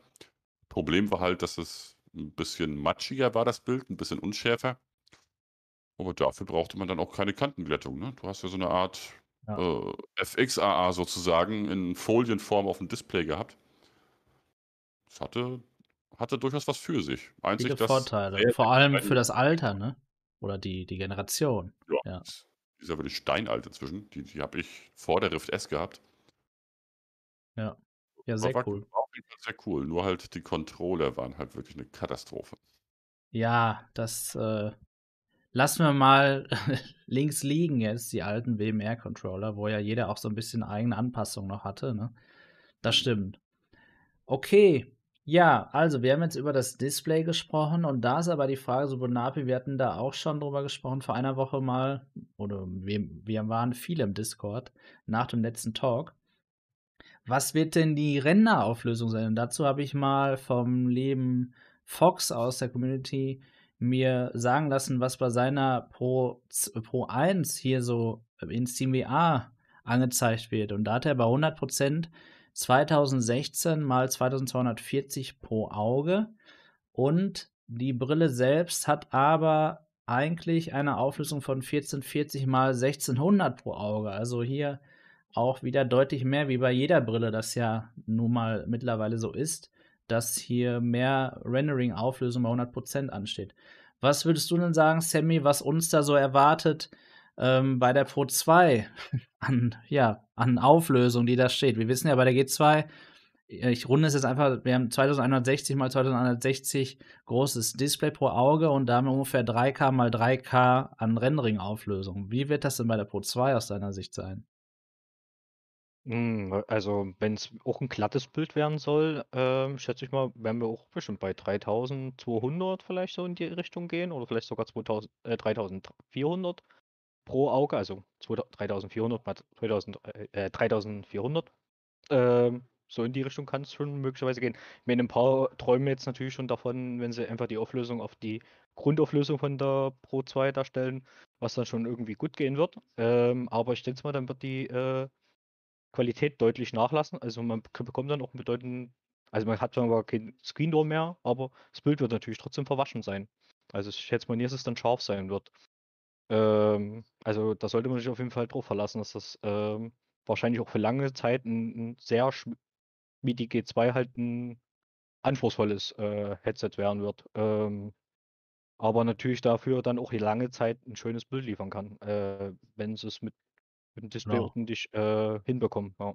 Denn selbst wenn man die Leistung nicht hat, kann man die Auflösung verringern. Du hast ja gesagt, Screen Door hat man ja immer noch nicht, ein unschärferes Bild, aber es ist ja nicht zu empfehlen, eine schlechter aufgelöste Brille zu kaufen, die du ja dann nicht mehr irgendwann erhöhen kannst, wenn du mal mehr Power hast. Und da hast du ja trotzdem mehr Screen Door, wenn die Auflösung nativ schon geringer ist. Da würde ich dir also auch zustimmen. Bin ich der gleichen Meinung.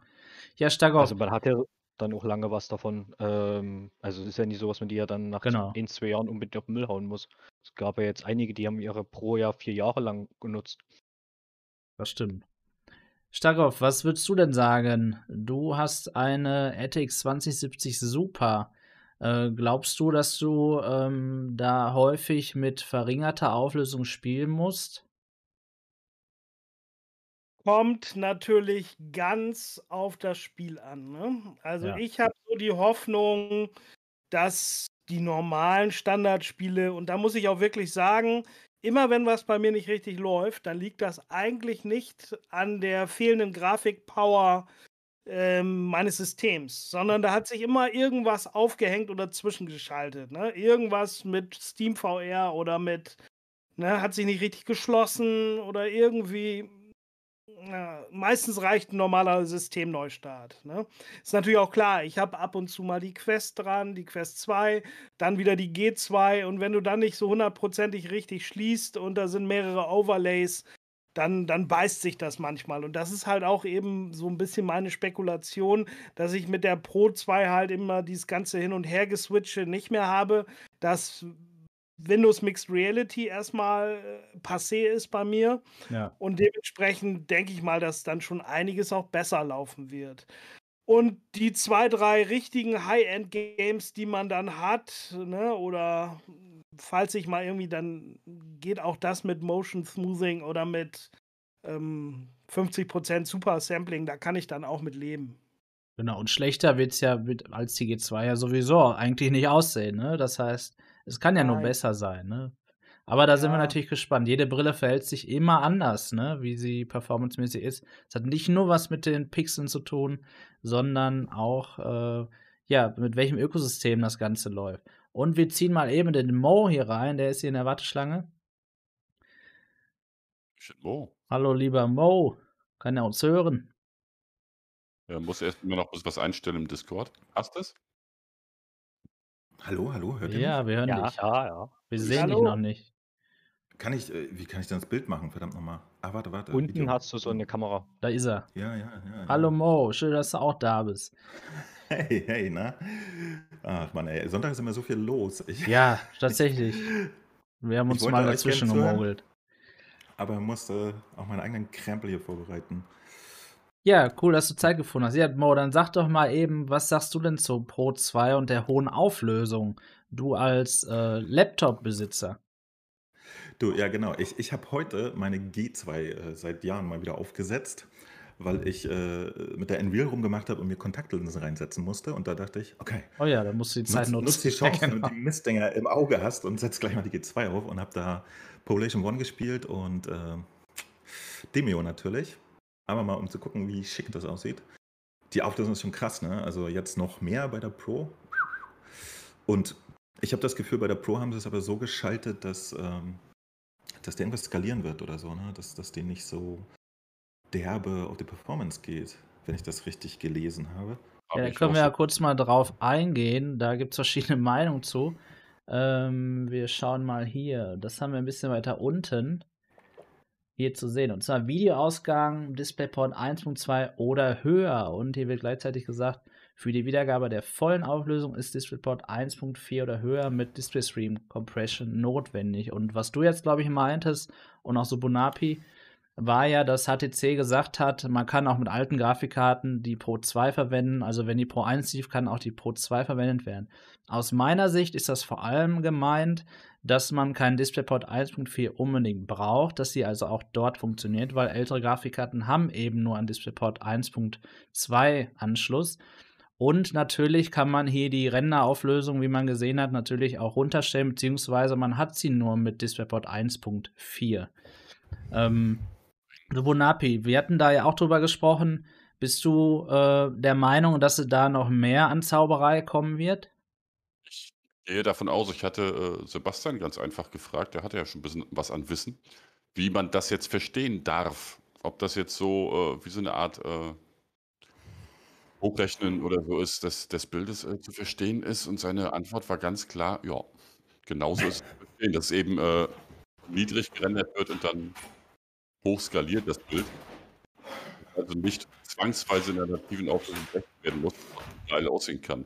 Da haben sie irgendeine komische Technologie oder was mit AMD und Nvidia zusammen entwickelt, dass man wie eine Art Deep Learning Supersampling verstehen könnte, im übertragenen Sinne. Und das soll dann dazu führen, dass man mit einem niedriger aufgelösten, gerenderten Bild dann ein hübsch scharfes, großes Bild kriegen soll. Wie das jetzt am Ende funktioniert, das wissen wir erst dann, wenn wir es mal testen dürfen. Ne? Das stimmt, jetzt ich wissen wir es noch nicht. Genauso wie bei der, ja. bei der, bei der äh, Quest. Die hat ja auch mehr Pixel, als eigentlich gemacht werden. So, das wird ja immer alles hochskaliert. So stelle ich es mir vor. Ja. Also du, du das hat, aber im Prinzip hat das ja quasi schon jede VR-Brille. Ne? Also du kannst ja eigentlich jede Auflösung einstellen und hast über, immer ein recht gutes Bild. Meine, letztlich, die PS4 Pro hat auch kein natives 4K und sieht trotzdem alles super aus. Ne? Ich glaube, da hat noch keiner geschimpft, dass es aber kein echtes 4K, was da jetzt gerendert wird auf meinem 4K-Fernseher. Ich glaube, letztlich ist es einfach die normale Hochrechnung. Aber ich weiß natürlich nicht, so Napi. Ich bin nämlich, ich habe natürlich äh, auch die alternativen Realitäten letzte Woche gesehen. Und da bin ich eher so auf, oder auch Dots Meinung, da haben die beiden ja so ein bisschen Sebastian und Dot drüber gesprochen, ähm, ich glaube nicht, dass das was mit Skalierung oder irgendwelche Performance-Einsparungen zu tun hat, sondern wirklich, da geht es nur um Bandbreite, wenn man keinen nativen Anschluss hat. Und der Rest ist so wie bei jeder anderen VR-Brille, dass man eine geringere Auflösung einstellen kann. Aber wir sehen es dann, ne? Ich weiß es natürlich auch nicht. Es, äh, am Ende regelt das ja dann die, die, die Software, mit der man drin ist. Ne? Das ist bei der Pro, die Steam VR ganz normal. Steam VR, man hat zwar auch eine Vive-Software, ne? aber ähm, okay das, ja, das Framework selbst ähm, ist eigentlich in SteamVR und das ist auch gut. Also man kann auch das Motion Smoothing von SteamVR verwenden. Man hat jetzt nicht das Problem wie bei WMR, dass dann da noch irgendwie äh, ein bisschen Performance äh, verloren geht. Und da sehe ich gerade den Starov, der möchte, der war heute nämlich ziemlich traurig. Möchtest du was zu deinem Fußballverein noch sagen? Man, hört dich, Man hört dich nicht. Du bist gemutet, ja. Okay. Ja, mir jetzt nicht. hören wir dich. Jetzt ja. hört man dich. Das, das hat Broadcast wohl rausgefiltert. Das war wohl auch keine Sprache, das war zu viel Trauer in der Stimme. genau. Aber lebenslang grün-weiß, ne? Alles gut. Okay, da müssen wir auch mal kurz natürlich dem Starov hier die Gelegenheit geben. Sehr gut. Ja, okay, dann gehen wir mal weiter hier bei der Vive Pro 2. Wo waren wir hier oben? Wir waren hier bei der Auflösung. Jetzt kommen wir zu 90 versus 120 Hertz, wo auch 90 Hertz nur mit dem WLAN-Adapter unterstützt werden. Beziehungsweise mit dem Adapter werden nur 90 Hertz unterstützt. Ähm, Mo, weil du gleich weg bist, frage ich dich am Anfang. Wie ist das bei dir so mit Bildwiederholrate? Bist du da empfindlich für? Ich glaube ja. Also ich muss gestehen, auf der, auf der Index merke ich da bei den meisten Spielen keinen Unterschied, ob ich 90 oder 120 habe. Aber ich merke deutlich, wenn es unter 90 geht, so, dass das äh, ist mir schon mal aufgefallen. Ich bin sowieso durch, durch die PlayStation halt stabile Framerate gewöhnt. Das ist eine Geschichte, die mir immer sehr schnell auffällt. Ne? Also wenn die 90 zum Beispiel gar nicht gehalten werden, ja. das, das ähm, empfinde ich dann immer so ein bisschen als unangenehm. Also da hat man in VR dann so ein leicht indirektes Gefühl, das ich nicht mag. Weil diese ähm, Verzögerung, ne? Ja, und auf meinem Laptop zum Beispiel auf der Index fahre ich eigentlich die meiste Zeit 90 Frames pro Sekunde. Also das ist eigentlich da auch meine Standard-Framerate, weil ich halt äh, da auch nicht unendlich Performance zur Verfügung habe und dann lieber weniger äh, den kleineren gemeinsamen Nenner habe, der aber im besten Fall gehalten wird. Ja. Also ich glaube, mit 90 kann man immer noch sehr gut arbeiten. Wie ist das denn bei der 120. Quest 2 bei dir? Hast du da einen Unterschied gemerkt bei den Standalone-Games, wo 120 Hertz schon unterstützt werden? Oder noch gar nicht ausprobiert? Ausprobiert. Ich hatte okay. noch keine Zeit. Ohne Scheiß. Ich habe hab, ähm, noch kein Spiel spielen können, das nativ 120 unterstützt. Ähm, mir ist es damals bei Racket Fury sehr aufgefallen, ne, dass, dass die 72 dass da der Ball echt ruckelig aussieht beim Tischtennis. Ja. Das ist so ein Moment, wo da merkt man es richtig. Da kam ich von der Playstation und kannte, dass es flüssig ist und auf der Quest war es dann sehr ruckelig. Das müsste man jetzt mal mit 120 angucken. Genau, dann sollst du dir das direkt cool angucken, auf. weil das hat schon als erste, als einer der ersten Spiele 120 Hertz Update bekommen. Das ist sehr gut. Ich mag auch äh, Racket FX oder so. NX, heißt das, ne? genau. NX. Das werde ich mir mal angucken demnächst. Da habe ich echt Bock drauf. Aber bei mir ist gerade Zeit ein bisschen knapp. Ich habe mich äh, jetzt äh, zuallererst auf das ganz neue äh, Mikrofon ist integriert Feature äh, gestürzt und gefreut, dass das funktioniert. Das ist ein Segen, Gottes Willen. Jetzt kann man einfach Quest-Videos machen. Wow. Ja, wow, also ohne, das stimmt. Ohne Gehassel. Einfach so wie auf einer Playstation. Aufsetzen, Knopf drücken, hochladen. Das stimmt. Aber soll ich was sagen, Mo? Ich habe dein Video auch angeguckt dazu. Ich hatte vorhin ein Video zu Airlink 120 Hertz hochgeladen und dabei ist mir was aufgefallen. Du hast gesagt, wenn du extern aufgenommen hast, dass du dann eine Diskrepanz zwischen dem Video und dem Ton hattest, also deinem, deinem Mikrofon. Und das ist immer nee. noch so. Achso, genau, nicht nur das, das ist ja der Witz. Das aufgenommene Bild und der aufgenommene Ingame-Sound, sogar der Ingame die sind noch nicht mal senk. Genau, das ist das Krasse. Ja? Und das zu senken, den Ton genau. mit dem nicht synchronen Ingame-Sound und dem Bild, das ist so ein Hack immer auf der Quest, das ist echt unangenehm. Ja, und das ist und, immer noch äh, so und das Mikrofon kommt auch noch dazu. Also ich habe mehrmals Apps gestartet und mein, mein Mikrofon, äh, meine Mikrofonaufnahme, der Ingame-Ton und das Bild waren alle nicht synchron, nachdem ich hier und da mal raus und reingegangen bin. Ah, und das ist natürlich Käse, ne? Ja. Das ist nicht schön. Ja, wollte ich nur, nur kurz sagen, weil ich da ein Video gesehen habe dazu, genau. Okay. Ja, dann warten wir noch ein Jahr, bis das nächste Update kommt. Genau. Mal gucken. Okay, äh, äh, sorry, dass ich ein bisschen knapp dran bin. Alles ich, gut. Ich werde mich jetzt auch äh, hier wieder raushebeln. Ähm, falls ihr das nächste Mal früher startet, äh, melde mich gerne mal früher. Ähm, aber ich muss jetzt mal rüber hier in meinen eigenen Kanal. Viel Spaß. Gut, Wir sehen uns nachher im alternativen Realitäten-Stream. Spätestens. Viel Spaß, Jungs. Ciao. Ja, äh, Subunapi, was hast du denn so für Erfahrungen mit deiner Quest 2, was 120 Hertz angeht, schon gesammelt? Exakt die gleichen, würde ich sagen, wie Mo. Also hm. zwischen 90 und 120 Hertz merke ich null Unterschied. Ich mache das über Virtual Desktop am PC. Und da kann ich dann ja die 120 Hertz genießen und mitunter, je nach Spiel, habe ich sie an meinem schwachbrüstigen Laptop sogar. Und ne, ne, null Unterschied. Dann lieber 90 und äh, der Lappy ist ein bisschen leiser, dröhnt nicht so fröhlich vor sich hin. Ich meine, ist eigentlich auch egal, weil ich ja im Nachbarraum spiele, aber trotzdem könnte ja. man es ja ein bisschen kühler halten dadurch und so dann ist es doch irgendwie angenehmer. Dann ist das Bild auch hübscher, weil äh, weniger über Virtual Desktop gestreamt werden muss an Daten. Bei 120. Genau, das habe ich jetzt gerade versucht rauszufinden. Das heißt, du spielst über Virtual Desktop oder Airlink. Genau. Nicht über Airlink. Über Airlink habe ich jetzt heute nochmal ausprobiert äh, mit 120, um Gottes Willen.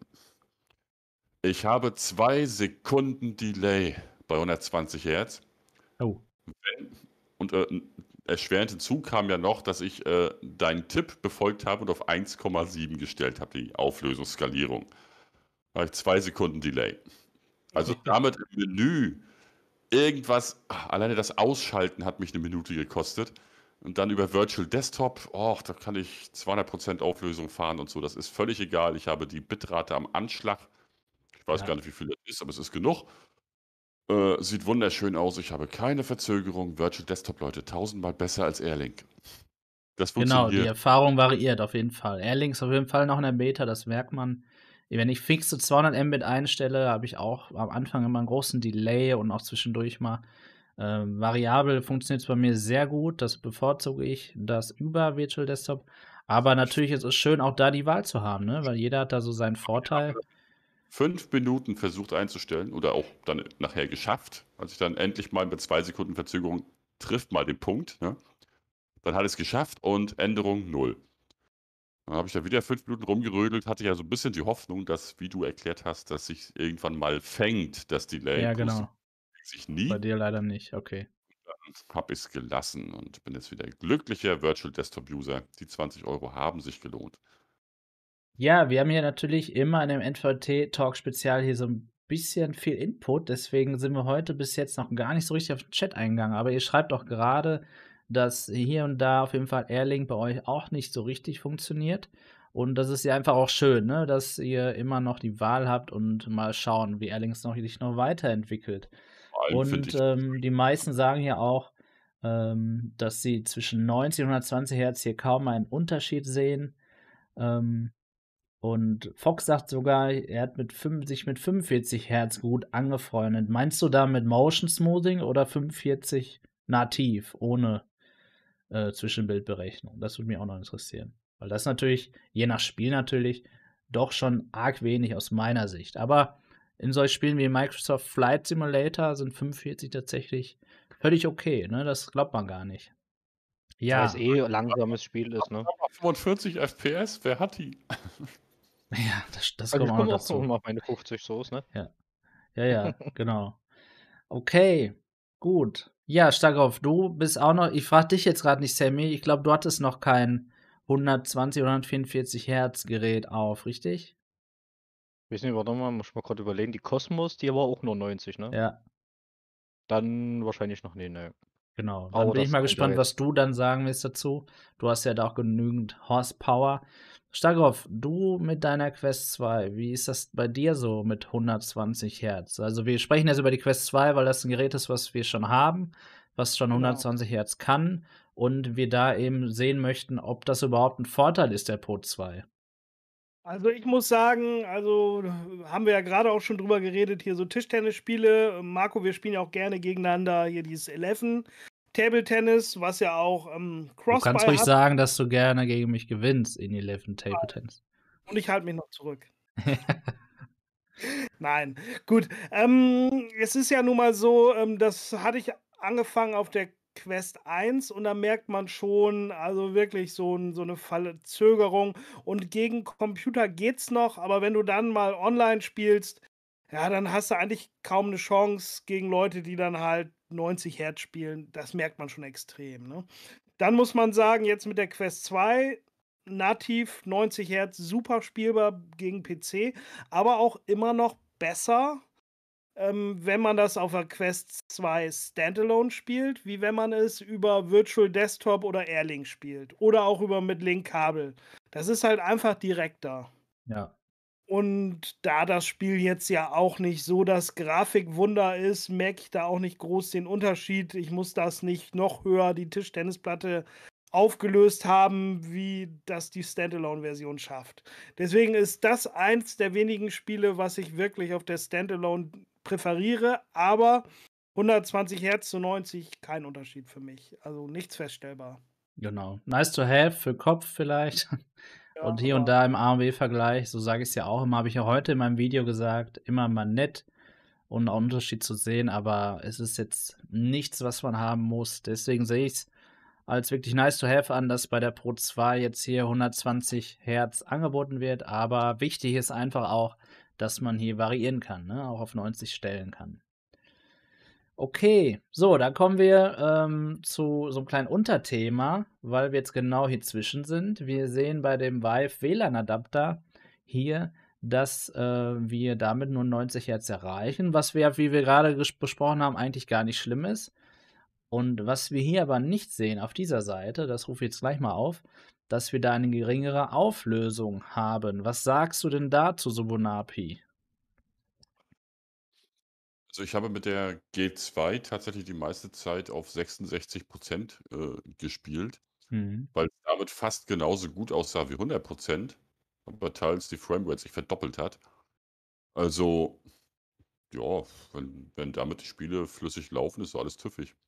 Also, wenn ich jetzt, äh also mir sind persönlich immer stabile Framerates deutlich wichtiger als jetzt, äh, die krasseste Grafik. Also von daher ist okay. Also könnte ich könnte ich gut mitleben, wenn du dann den Vorteil von Wireless hast, den ja viele sehr begrüßen. Mir ist es immer ziemlich egal, aber viele finden ja Wireless ganz, ganz wichtig. Dann würde ich doch sagen, ist Wireless besser als die extreme Auflösung. Und das Was muss ja irgendwie mit klarkommen. Und äh, wenn es halt, wie, wie ich gerade bei Airlink gemerkt habe, wenn es zu viele Daten werden, dann hast du ein ekelhaftes Delay. Und wer will das schon? Das stimmt. Und das deswegen, das wird auch aus meiner Sicht der Grund sein, warum die es da natürlich begrenzen müssen. Ähm, deswegen kann man auch nicht 500 Mbit in Airlink oder Virtual Desktop einstellen, weil die Verzögerung zu groß wird. Das ist einfach das Problem, genau. Ähm, Sammy, wie ist das immer dir? Du hast ja dir den WLAN-Adapter ausgeliehen. Ähm, glaubst du, ja. dass dich ein, oder anders, ich frage mal anders, stört dich das Kabel in bestimmten Spielen? Ja, also in Echo VR zum Beispiel bin ich ja immer noch tierisch im Nachteil, wenn ich ein Kabel habe gegen euch. Von daher nervt es mich schon irgendwie ein bisschen. Zumindest kannst ähm, du das ähm. bis jetzt als Ausrede benutzen, genau. also ich würde mich da zumindest auch gern ein bisschen freier bewegen wollen. Ähm, ich habe jetzt natürlich auch durch die Gear VR wieder mal eine Runde Wireless spielen können, auch auf dem PC. Mhm. Ähm, von daher, da ist das schon, man merkt schon den Unterschied, dass es halt dann doch nochmal sehr befreiend sein kann. Also ich bin mal echt gespannt, wie das mit dem Wireless Adapter dann in Verbindung ist. Also bei mir könnt ihr den dann natürlich auch äh, gerne beobachten. Also ich bin allgemein irgendwie immer noch der Meinung, man sollte am besten einen Unboxing-Stream machen mit allen Leuten, die sich jetzt eine besorgt haben und dann halt einfach unterschiedliche Meinungen mal zu hören gleichzeitig.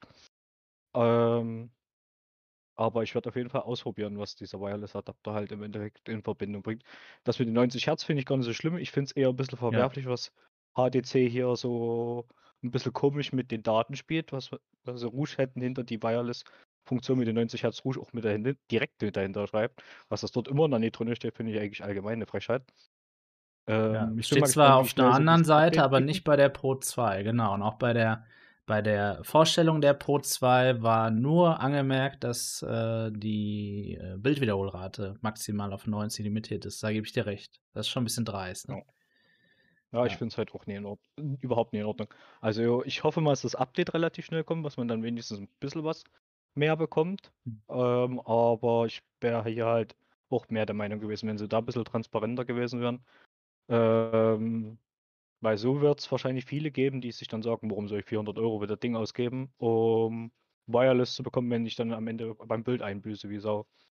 Ähm, von daher ich bin echt gespannt, was das, was das für Ergebnisse sein werden, äh, die man mit diesem Wireless-Adapter da erzielen kann und wie spielbar das dann am Ende ist oder wie schön das ist. Ich meine, ich bin auch der Meinung, in manchen Situationen sind 50% der Auflösung auch noch okay.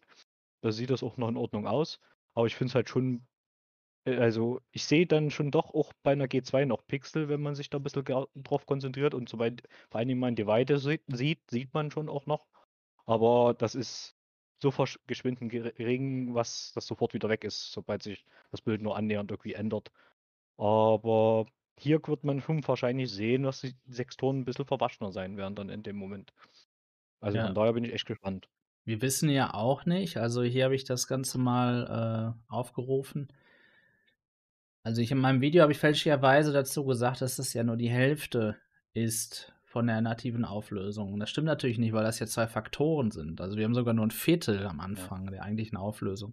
Und dann kommt ja noch dazu, ist es jetzt diese Auflösung, die man in SteamVR dann stehen hat, die also gerendert wird, oder ist das die Auflösung, äh, die quasi wir letztlich an Pixeln, die angesprochen werden, im Display sehen, sodass die SteamVR-Auflösung selbst standardmäßig auf 100% höher wäre. Ne? Ähm, ich tendiere natürlich zu der Option, dass das Ganze letztlich die Auflösung ist, die am Headset ankommt, weil man ja Super Sampling immer erhöhen kann in SteamVR. Aber dennoch äh, stimme ich dir ebenfalls zu, Sammy, was dieses Zoom hier bedeutet, um hier so ein bisschen Increase der Auflösung zu bekommen, ist wirklich interessant. Aus meiner Sicht heißt das eigentlich nur, wenn man die, den Wireless-Adapter noch nicht hat, dann sollte man den, wenn man die Pro 2 schon gekauft hat, noch nicht dazu kaufen, weil spätestens da lohnt sich dann ein Test abzuwarten oder eben abzuwarten, wenn das Update kommt. Was ich euch aber auch empfehlen kann, man kann, das haben wir ja gesehen, ne, Sammy, die auch auf das äh, Wireless Kit auch auf Grover mieten. Also da kann man für wenig Geld sich das Ganze mal anschauen. Und man zahlt gar nicht so viel mehr, wenn man das Ganze dann dort bei Grover abkauft. Das sind dann irgendwie 450 statt 400 Euro. Prozentual ist das natürlich, natürlich viel, aber vielleicht äh, kann man sich da das Gerät dann einfach mal so anschauen. Ich bin auf jeden Fall gespannt, Sammy. Falls ich weiß noch nicht, ob ich es mir hole, was du dann zu dem Wireless Adapter sagen wirst. Okay. Da bin ich auch echt, echt gespannt. mal Ja. kurz reingrätschen und mich Ja. eben verabschieden. Meine Mädels möchten gerne Abendessen. Aber noch viel Alles Spaß gut. noch, ne? Ja, danke. Schagoff. Wir sehen uns später. Ciao. Ciao.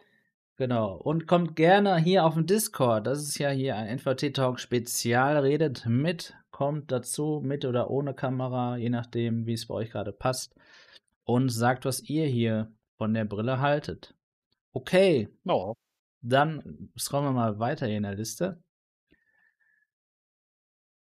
So, dann kommen wir mal. Aber was vielleicht, ja, was ich bitte? vielleicht mal kurz dazu sagen will, ich habe aber auch immer noch die Vermutung, dass es vielleicht irgendwann mal noch einen weiteren Wireless-Adapter gibt. Weil soweit ich weiß, damals gab es ja auch zwei verschiedene. Es gab ja einmal den für die normale Vive und dann kam ja später noch einer speziell für die Vive Pro raus. Ich glaube, da ging es aber nur um Also- die Kabel, nur um die Anschlüsse, weil die Original Vive nämlich ein HDMI-Kabel hatte und die Vive Sind die Pro auch- ein DisplayPort-Kabel. War der andere nicht nur so gerade und der andere hat doch die, diese Hörner. Ähm, also ich, mich würde auch nie wundern, wenn da vielleicht irgendwann mal doch noch ein, ein nativer Wireless-Adapter kommt. Ne? Kann natürlich sein. Wäre es möglich, ja. Also wenn es sowieso schon so ein bisschen modular ist, durch die anderen Komponenten, die man ja auch noch so nachrüsten kann, rein theoretisch, kann ich es mir zumindest da vielleicht auch noch ganz gut vorstellen, dass da vielleicht auch noch mal was kommen wird. Hängt dann davon ab, wie die Nachfrage ist. Ne? Also wenn die Das auch, Wireless-Adapter äh, entsprechend gut äh, weiterhin weggehen, also eine gewisse Nachfrage vorhanden ist, dann Das kann ich stimmt. mir auch vorstellen, dass HTC da an was Besserem arbeitet. Wenn sie aber mitkriegen, dass die Dinger, dass da null Bedarf zu herrschen scheint, warum auch immer, warum dann was Besseres entwickeln? Ne? Muss ich dann Dann, einfach. ja, ja. stimmt. Das Vor allem, auch möglich. es kostet ja nochmal 400 Euro. Ja, ich zahle 800 Euro für die Brille. Dann nochmal, was haben wir ausgerechnet? 600 Euro mindestens für äh, Lighthouse Controller und Base Stations. Und dann nochmal 400 Ocken für Wireless. Wahnsinn. Also, ich glaube, letztlich ist wirklich der fehlende Screen Door natürlich hier äh, der Vorteil, selbst wenn die Auflösung geringer ist. Aber ob man echt dann sich den Wireless-Adapter kaufen sollte, jetzt wo es die Quest 2 mittlerweile gibt, ne? Denn dort haben wir auch ein super Bild, obwohl es komprimiert ist. Tja, Wird sich das zeigen? Also wenn man jetzt, Ja. äh, was weiß ich, äh, du holst dir jetzt, äh, du hast schon Lighthouse, gehen wir mal vom Idealfall aus, du hast schon Lighthouse und holst, äh, gra- äh, gradest jetzt ab auf die, äh, auf die äh, Vive Pro 2 und äh, irgendwann geht dir das Kabel einfach so sensationell maßlos auf den Sack, dass du dann irgendwann beschließt, man kauft sich ja nicht alles auf einen Schlag. und das ist wiederum gut. Auf einen Schlag holt sich, es, äh, holt sich das Riesenpaket derjenige, der noch gar nichts hat. Genau. der noch nichts hat, der vielleicht eine Quest rumliegen hat, aber das war es dann auch, der also schon weiß, VR ist geil, aber der mit Lighthouse bisher noch nicht in Berührung kam, der müsste das Gesamtpaket kaufen. Und ganz ehrlich, dann machen diese 400 Euro den Kohl auch nicht mehr fett. Weil dann ist der Kohl schon fett. Der ist ganz fett, ja, definitiv. Ich Ja, meine, da können wir ja mal über einen großen Vorteil dieser HTC-Brille und generell diesem Lighthouse-Ökosystem ja auch sprechen. Es ist irgendwo halt modular, ne? Also wir haben die Brille und das kostet auch alles Geld und man spart jetzt nichts dadurch, dass es modular ist, aber man hat Möglichkeiten, die man woanders nicht hat. Man hat den Face-Tracker, man hat Eye-Tracking, äh, was man dazu kaufen kann. Später soll das rauskommen von einem Drittanbieter. Man kann sich die Vive-Tracker kaufen oder auch die Tundra-Tracker. Ähm, man hat hier den Wireless-Adapter. Ich glaube, so vielseitig, aber natürlich auch so teuer ist keine andere Brille. Ne? Das stimmt natürlich. Das eine geht mit dem anderen immer einher. Das ist wie bei Lego. ja. Ne? Wenn du eine Stadt haben willst, dann fängst du mit einem Haus an. Dann kommt das nächste und das nächste und dann kommt da die Feuerwehr und dann kommt da noch ein Auto dazu und dann kommt da noch ein Freizeitpark und so weiter und irgendwann steht eine ganze Stadt und du hast unfassbar viel Geld ausgegeben. Aber Aber Halleluja. die Zeit hattest du sehr viel Spaß. Ja. Pflanzenfresser hat hier noch eine natürlich sehr verbreitete Alternative auch angesprochen im Chat. Und zwar hat er hier so ein, äh, so ein äh, Kabel, äh, wie, wie ist der Begriff? Ähm, VR-Wire äh, sich gekauft, um das Kabel an der Decke eben äh, entlang zu führen und dort die Möglichkeit zu haben, ja, dass das Kabel nicht ständig eben an den Füßen rumhängt oder im Rücken. Aber da sehe ich auch immer die Gefahr, man darf natürlich nicht denken, dass man gar kein Kabel hat. natürlich immer die Gefahr, dass man sich vielleicht zu oft dreht. Und da gab es auch schon Berichte ähm, bei anderen Brillen. Das lag dann vielleicht auch speziell an dem Kabel, aber dennoch, dass man gerade vielleicht auch Leute, die unerfahren sind, sich viel zu oft dreht und das Kabel dadurch kaputt gemacht haben, natürlich. Ne? Aber dennoch, da sich ein paar Mal zu drehen, äh, ist ja eigentlich äh, kein Problem und das sollte soweit auch funktionieren. Das ist aber natürlich auch nur äh, eine gute Idee, wenn man einen festen Playspace hat. Und ja, wer eine Pro 2 oder ein anderes Lighthouse-Gerät hat, hat das ja meistens auch. Ne? Ja, das stimmt. Kabelmanagement, genau. Wie viel Kabel verlierst du durch die Nummer? Ne? Also, äh, wenn wir sowieso schon plus 5 Meter haben bei der Pro 2, ich glaube, es waren 5 Meter, ähm, dann das auch noch über die Decke zu verlegen, ab dann hier sowieso schon ganz schön viel Kabel verloren geht bei der ganzen Nummer. Ich glaube, es gleicht sich ganz gut aus, weil je nachdem auch, wo dein Rechner steht ähm, und, und äh, ja, wie groß du bist, hast du ja eigentlich die gleiche Strecke. Also du musst zwar wahrscheinlich, je nach, wenn er am Boden steht, nach oben zur Decke, aber dann musst du in der Regel nicht so weit nach unten, weil dein Kopf ja oben ist. Ähm, aber ich glaube natürlich, dass du dort Kabel-Einbußen hast, Kabellängen einbußen, definitiv, weil das soll ja auch schön aussehen und so, ne? Ja. Zweifelsfall stelle ich beispielsweise dann den PC halt nicht auf den Boden, sondern stelle ihn auf den Schreibtisch und schon spare ich Kabel ein, denn ich bin ja. mit dem Kopf garantiert deutlich dichter an der Decke als am Fußboden. Bei du auf jeden Fall. Fall ja. Das habe ich in Contractors gesehen. das stimmt. Also es hängt halt davon ab, wenn du so ein 1,60 Zwerg bist, dann macht das vielleicht keinen Unterschied. Aber wenn du so wie ich zwei Meter groß bist, dann macht das durchaus Sinn. Da hast du plötzlich deutlich mehr Spielraum, auch Bewegungsfreiheit nach vorn und hinten, nicht nur nach äh, äh, links und rechts. Das stimmt. Ne? Macht schon Sinn, ja. Genau. Ja, ich bin gespannt. Ich habe, äh, das ist jetzt so ein neues System. Pflanzenfresser hat jetzt hier Kiwi Design angesprochen, also das, was quasi jeder verkauft. Ähm, aber da ist jetzt so ein neues System aufgetaucht, dieses VR-Wire oder VR, VR-Wire 2. Ähm, das ist noch ein bisschen ähm, besser angeblich, ne, laut ersten Tests, weil dort weniger Zug eben auf dem Kabel ist und man dann weniger das Gefühl hat, eben, dass man so an der Decke aufgehängt ist. Ist aber leider nicht erhältlich in Deutschland. Ich habe da auch schon angefragt.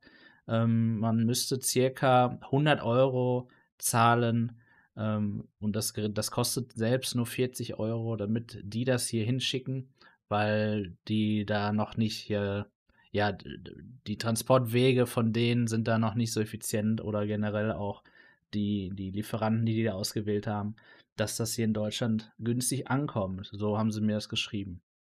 Okay, hm. dann kommen wir mal zum FOV. So, ich habe vorhin äh, die Umfrage gezeigt. Wir haben die Möglichkeit, das 120 Grad Sichtfeld zu interpretieren als diagonal, horizontal und dann müssen wir es natürlich auch bewerten, wie wir das wahrnehmen. Das ist etwas, Wahrnehmung. Und natürlich auch anatomisch, wie ist unser Kopf, wo sind unsere Augen, wie ist unser Augenabstand und so weiter.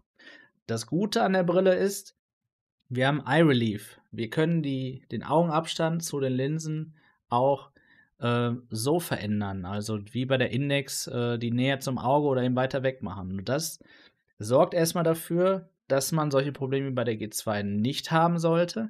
Denn ich habe das maximal FOV beispielsweise und das ist wirklich sehr gut aus meiner Sicht. Andere eben nicht, weil man die Brille nicht anpassen kann. Und das gleicht natürlich die Pro 2 super aus. Sammy, würdest du denn sagen, dass das ein horizontales FOV sein wird, für wen dann auch immer? Oder dass 120 Grad doch eher diagonal gemeint sind. Also ich kann mir schon gut vorstellen, dass das auch in die Höhe geht. Also ich denke mal allgemein, was wir wahrscheinlich näher an den Linsen sein werden als bei der G2. Das auch schon, schon ein bisschen die Auflösung so ein bisschen vorsagt. Von daher wird es wahrscheinlich in beide Richtungen spürbar größer werden.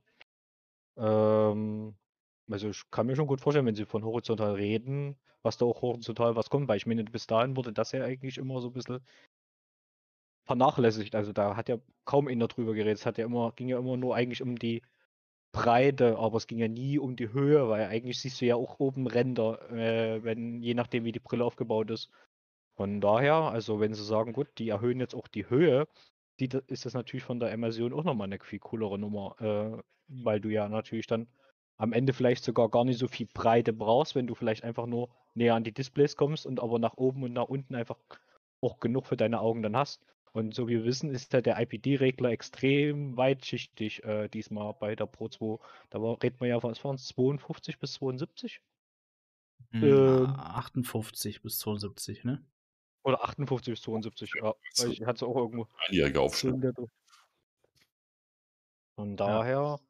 Da scheinen wir ja allgemein ähm, mehr Möglichkeiten drin. Und das nächste ist ja auch dann noch, äh, die, den Abstand kann man ja separat auch nochmal äh, einstellen, wie bei Das ist so Index. wichtig. Ja, also ich habe es auch wieder bei meiner äh, Gear VR gemerkt, also wie praktisch das sein kann, wenn du das Display einfach ein bisschen näher ranholen kannst oder ein bisschen weiter wegschieben kannst. Und sogar äh, da geht das, unglaublich, ne? da geht das auch ganz gut. Ja. Ja. Obwohl man es nicht glauben will. Das stimmt. Äh, Wie ist das denn also bei dir mit dem FOV Subunapi? Was bei der G2? Hast du das mal gemessen? G2 habe ich es nie gemessen. Nee. Ich habe es bei den anderen Headsets gemessen und habe bei der äh, Quest 1 zum Beispiel festgestellt, dass ich 98 breit und 98 hoch hatte. Also wunderschön quadratisches Bild. Ich hatte den perfekten Kreis. Ähm, aber mir ist FOV auch sowas von völlig egal. Also ich kam das halt von. Nicht Prio 1, ne? Das ist mir egal. Also ich kam von der Odyssey Plus, das ja fast Index äh, Field of View hat. Angeblich. Und ja, hat ein großes. Also hat gerade in der vertikalen unglaublich, sind ja ries riesenhafte Linsen da drin. Und hat auch ein schön breites, war ein tolles FOV. Ja, bestimmt. Und dann kam ich auf die Rift S, das seinerzeit das kleinste FOV von irgendwie allen äh, VR-Headsets hatte. Und das war mir völlig wurscht. Also es hätte mir keiner gesagt, dass ich jetzt ein kleineres FOV habe, dann wäre es mir gar nicht aufgefallen. Also das echt, es interessiert mich wirklich null, wie groß das FOV ist. Mich interessiert, wie das Bild ist. Wie, äh, so. ja, weil, also ich bin Brillenträger, du anscheinend auch, wenn ich das richtig sehe. Oder du hast dich im Gesicht angemalt, eins von beiden wird stimmen. Sehbar. Dementsprechend bin ich gewohnt, ich habe jetzt eine sehr breite Brille, sonst hatte ich mehr sehr schmale, kleine Brillen mit äh, ovalen Linsen und war es gewohnt, ein sehr kleines FOV zu haben. Sprich, ich sehe mich so um. Ich sehe mich ganz selten so mit den Augen um. Und dementsprechend, wenn ich ein VR-Headset aufhabe, dann mache ich es natürlich und sehe mich so um. Und Vielleicht sind wir deswegen auch ein bisschen äh, gebiased, ja. Also alles scharf sehe, ja. wenn ich gerade ausgucke, oder so alles scharf sehe, wenn ich gerade ausgucke, das hier an der Seite interessiert mich gar nicht. Interessante Theorie dass äh, vielleicht ja vor allem Brillenträger das FOV in VR-Brillen nicht so wichtig finden. Ne? Könnte man mal eine empirische Studie darüber machen. Vor allem halt Brillenträger, die kleine Brillen tragen. Ich meine, du trägst eine recht wuchtige, große. Du hast ein größeres äh, FOV, gerade vertikal als ich. Also ich bin es gewohnt, dass äh, hier, hier so Schluss ist. Und ja, äh, wie gesagt, daher bin ich es halt einfach gewohnt. FOV ist bei mir immer klein. Also ist es mir in VR auch egal. Deswegen kann ich da, bin ich da ein schlechter Ansprechpartner. Ich fand das FOV von der G2, ich habe natürlich auch mal bewusst hingeguckt, jetzt nicht kleiner als bei der Quest 1. So viel kann ich sagen. Aber ob es jetzt größer war, nie gemessen. Ja. Also ich kann zum FOV abschließend sagen, dass es auf jeden Fall gut sein wird, weil man es an die Augen anpassen kann. Und mehr kann man darüber gar nicht sagen. Alles andere Spekulation. Diese Zahl, der eine sagt, es ist horizontal und wurde auch bestätigt von dem Chef. Da äh, habe ich alles gehört und gelesen. Ey, aber das bringt uns nichts. Diese Zahl bringt uns nichts. Es wird bei jedem anders sein. Und es ist einfach toll, dass man durch den Eye Relief, durch die Eye Relief Einstellung den Augenabstand äh, nicht nur in die horizontale oder auch vertikale, je nachdem von wo man es jetzt sieht, also in die Z-Achse in dem Fall, ähm, dann verändern kann. Das ist einfach wichtig. Das hat HP versäumt und dann gäbe es auch gar keine Probleme. Okay. Weil dann hättest du es einfach rangeholt und dann wäre es trotzdem groß geworden. Ja. Dann hätte jeder, das, ich sag mal, ein ähnliches, genau, richtig. Dann das nächste große Thema, weil wir auch langsam zum Ende kommen hier. Und das ist auch hier eigentlich nur noch so das Interessante, der, das Bereich Audio. Der Bereich Audio. Und zwar haben wir ähm, ja hier diese Kopfhörer, die man hier dran klippen kann. Also man, man klippt die so ein bisschen zum Ohr und dann bleiben die da fixiert. Die schweben also nicht, wie bei der Index LG2 überm Ohr. Und wir sind gespannt, wie gut sie sich anhören werden. Wir haben, äh, und das wusste ich alles gar nicht, weil ich natürlich da keine Vergleiche habe, ähm, im Alternativen Realitäten Podcast gehört, dass das nicht zu vergleichen ist mit dem mit der Soundqualität des Deluxe Audio Straps. Also die Pro Headsets hatten und auch als Revision sogar in dem gleichen Modell ein bessere Kopfhörer. Deswegen bin ich gespannt, wie sie natürlich klingen werden. Interessant ist hier aber auch, dass wir High-Res-zertifiziertes, ähm, ein, ein High-Res-zertifiziertes Headset anschließen können. Und damit meinen die, und anders kann ich es nicht verstehen, dass dort anscheinend ein Digital-Audio-Wandler äh, drin ist, was aber keinen Sinn macht, weil wir keinen Klinkenanschluss haben. Und deswegen ist diese, diese Aussage aus meiner Sicht eigentlich völlig irrelevant. Denn letztlich ähm, wird es natürlich da ab oder davon abhängig sein, was für einen USB-C to Klinker Adapter ich verwende, um hier 24-Bit und 120, 192 Kilohertz auf meine äh, Kopfhörer auch zu bekommen. Also alles so ein bisschen hier aus meiner Sicht, äh, ja, Marketing, High-Res, ja, bla bla bla. Weil das ist eigentlich, High-Res ist ein Begriff, der ist definiert, ne? Das sagt man nicht einfach so hochauflösend. Das ist ein definierter Begriff, um hier zu sagen, lossless Audio darüber abspielen zu können. Aber wir haben ja gar keinen, wir haben ja gar keinen Klinkenanschluss. Und da kann ich mir das eben dann nur vorstellen, dass das gemeint ist, ähm, dass wenn man dort an, das USB, an den USB-C-Stecker der, der Vive Pro 2 selbst ein USB-C-Headset anschließen würde, dass man durch die scheinbar integrierte Soundkarte, nenne ich es jetzt mal, oder Soundprozessor im Headset dort eben High-Res-Musik oder Audio hören könnte. Okay, was also sagt ihr halt denn? Nur mit dem Adapter, ja. Genau. Was sagt ihr denn zu den Kopfhörern, äh, Sammy? Du bist ja verwöhnt, du hast ja die G2. Glaubst du, dass das ein spürbares Downgrade sein wird? Oder glaubst du eigentlich, das wird irgendwo auf Augenhöhe? Es kann sein, dass das besser oder schlechter ist, aber es wird am Ende, glaube ich, nicht so relevant sein.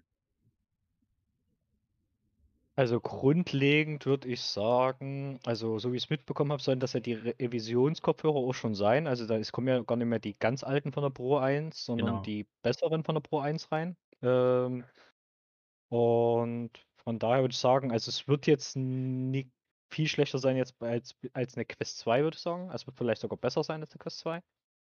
Ähm, aber ob es an, an, die Index oder an die G2 rankommt, will ich, glaube noch nie, noch nie abschließend sagen. Also ich würde sagen, sowas dazwischen wird es am Ende sein.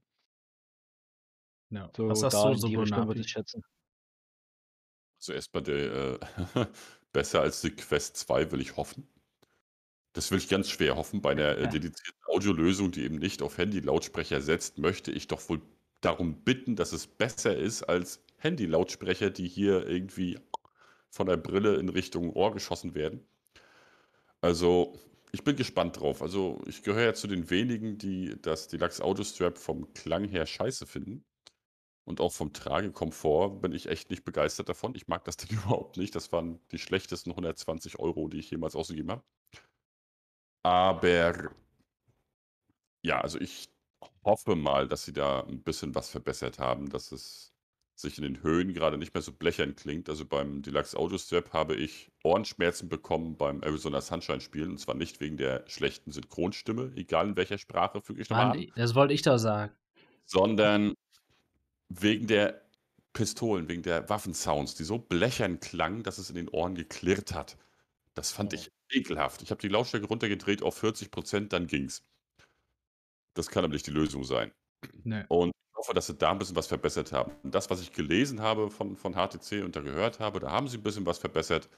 Und deswegen bin ich ja tatsächlich recht neugierig auf die Tests, wie sich die Dinger wohl schlagen, wie sie sich anhören. Äh, Over-Ear wird es wohl nicht sein. Äh, ich habe hier irgendwo auf, äh, gelesen, dass einer auf Over-Ear hofft. Nö, das äh, sieht so aus, als wäre es über dem Deluxe Autostrap die Dinger, die man aufs Ohr aufklemmt. Also nicht so eine Genau. ohrumschließenden wie meine hübschen Kopfhörerchen hier, aber eben ja. auch nicht so wie die Over-Ear-Boxen, die wir von der Index kennen, sondern halt so ein Zwischending. Man kann die natürlich, der eine oder andere stellt sich vielleicht vor, die einfach so hängen zu lassen. Das geht aber nicht. Das muss schon so designt sein, äh, dass das dann auch funktioniert, weil dann hört man einfach nichts. Es ist viel zu leise und es kommen nicht alle Frequenzen an. Also das wird keine Lösung sein. Ich hoffe, den dass... Sound, ich abschließend noch sagen, der Quest 2 äh, mal intensiv getestet. Ich habe noch nie so genau hingehört, ehrlich gesagt, bei dem mhm. Ding. Weil ich, weil wie gesagt, Handy-Sound, äh, naja, ich höre was, es passt schon irgendwie. Ich habe heute mal explizit getestet, indem ich Powerbeats gespielt habe heute Morgen. Oh, anstrengendes Spiel. Und da habe hab da schön Metal durchlaufen lassen, um dann einfach mal die Dinger zu testen. Ja, also ich vermisse den Bass. Ja. Vermisse ihn gewaltig, aber insgesamt ist der Klang tatsächlich vergleichsweise klar. Also hat mich echt überrascht dafür, dass es bloß so ein Handy-Sound ist. Ist er bei der Quest 2 zweckmäßig in Ordnung. Aber mit ja, dem G2-Index-Sound kann das aber wirklich meilenweit überhaupt nicht mithalten. Schauen wir mal, also besser als das, schätze ich, wird äh, HTC auf jeden Fall abliefern. Aber ob das an G2 ranreicht? Hm. Ja, ich bin echt gespannt. Ist es denn für dich ein Vorteil, dass die, ähm, dass du quasi Privatsphäre dadurch hast, also Leute um dich herum nicht hören können, was du hörst, auch wenn es sowohl bei der Quest als auch bei der Index und G2 kaum hörbar ist? Ist das ein Vorteil? Das wenn man jetzt jemand ist, der mit anderen Leuten im gleichen Raum zusammenspielt oder halt abwechselnd hier, was weiß ich, man spielt Beat Saber zusammen und äh, alle saufen kräftig und äh, dann wird nacheinander der gleiche Song gespielt, dann ist es ein Vorteil, wenn man die doofen Sprüche seiner Kollegen hören kann. Wenn man Kinder hat und die reinkommen und äh, man möchte das mitkriegen, auch dann macht es total Sinn, die Ohren frei zu haben. Wenn man aber beides jetzt nicht hat oder die Kinder sind äh, so alt, dass sie inzwischen sagen, wenn ich meine Eltern nicht äh, ständig sehen muss, dann bin ich glücklich. Jede Minute ohne Mama muss genutzt werden oder ohne Papa, je nachdem. Äh, dann ist es schon wieder völlig egal. Also kommt total auf den Verwendungszweck an. Für mich persönlich, für mich jetzt, so wie ich hier sitze, mir ist es scheißegal, ob es direkt ins Ohr reindrückt, ob es, äh, naja, okay, in ihr mag ich persönlich nicht, aber Halt ist es nicht, egal, ja. ob es das Rohr umschließt, ob es drauf liegt oder ob es drüber schwebt. Das ist Banane. Hauptsache der Raumklang ist gut. Ich möchte bitte ein gutes Tracking haben. Ansonsten ist mir das persönlich unwichtig und, also, und jeder andere muss halt für sich gucken. Braucht er freie Ohren, äh, weil seine Katze reingekommen ist und er nicht auf den Schwanz treten will? Oder hat er gar kein Haustier und das kann ihm wurscht sein? Ja, da stimme ich dir zu. Im Grunde genommen ist es mir egal, wenn ich es mir aussuchen könnte würde ich die Bauart der Index und G2 Kopfhörer bevorzugen, weil ich einfach nach einiger Zeit bemerke, wenn etwas auf meinem Ohr liegt, so angenehm das vielleicht auch ist und so leicht das auch ist, ist es immer noch am angenehmsten, nichts auf dem Ohr zu haben und das ist einfach für mich da der Vorteil. Ähm, wünschenswert natürlich, vielleicht für die Zukunft wäre es, wenn man das variieren kann, ne? wenn man Privatsphäre braucht, also vielleicht auch selber die Außenwelt nicht hören möchte dann klappt man die dran und wenn man aber äh, die nicht auf den Ohren haben möchte und allein im Raum ist, dann kann man die vielleicht so ausklappen. Das wäre cool, wenn das funktionieren würde, aber das wird hier nicht so sein, ja. Das stimmt. Okay, was sagst du? In meinen Augen wäre ja, wenn man sich eine 7.1 Anlage in den Raum stellt und die sich variabel anpassen würde, je nachdem, wo ich hingucke, und du hast den Sound dann wirklich aus der Ecke. Das wäre eine optimale Entwicklung.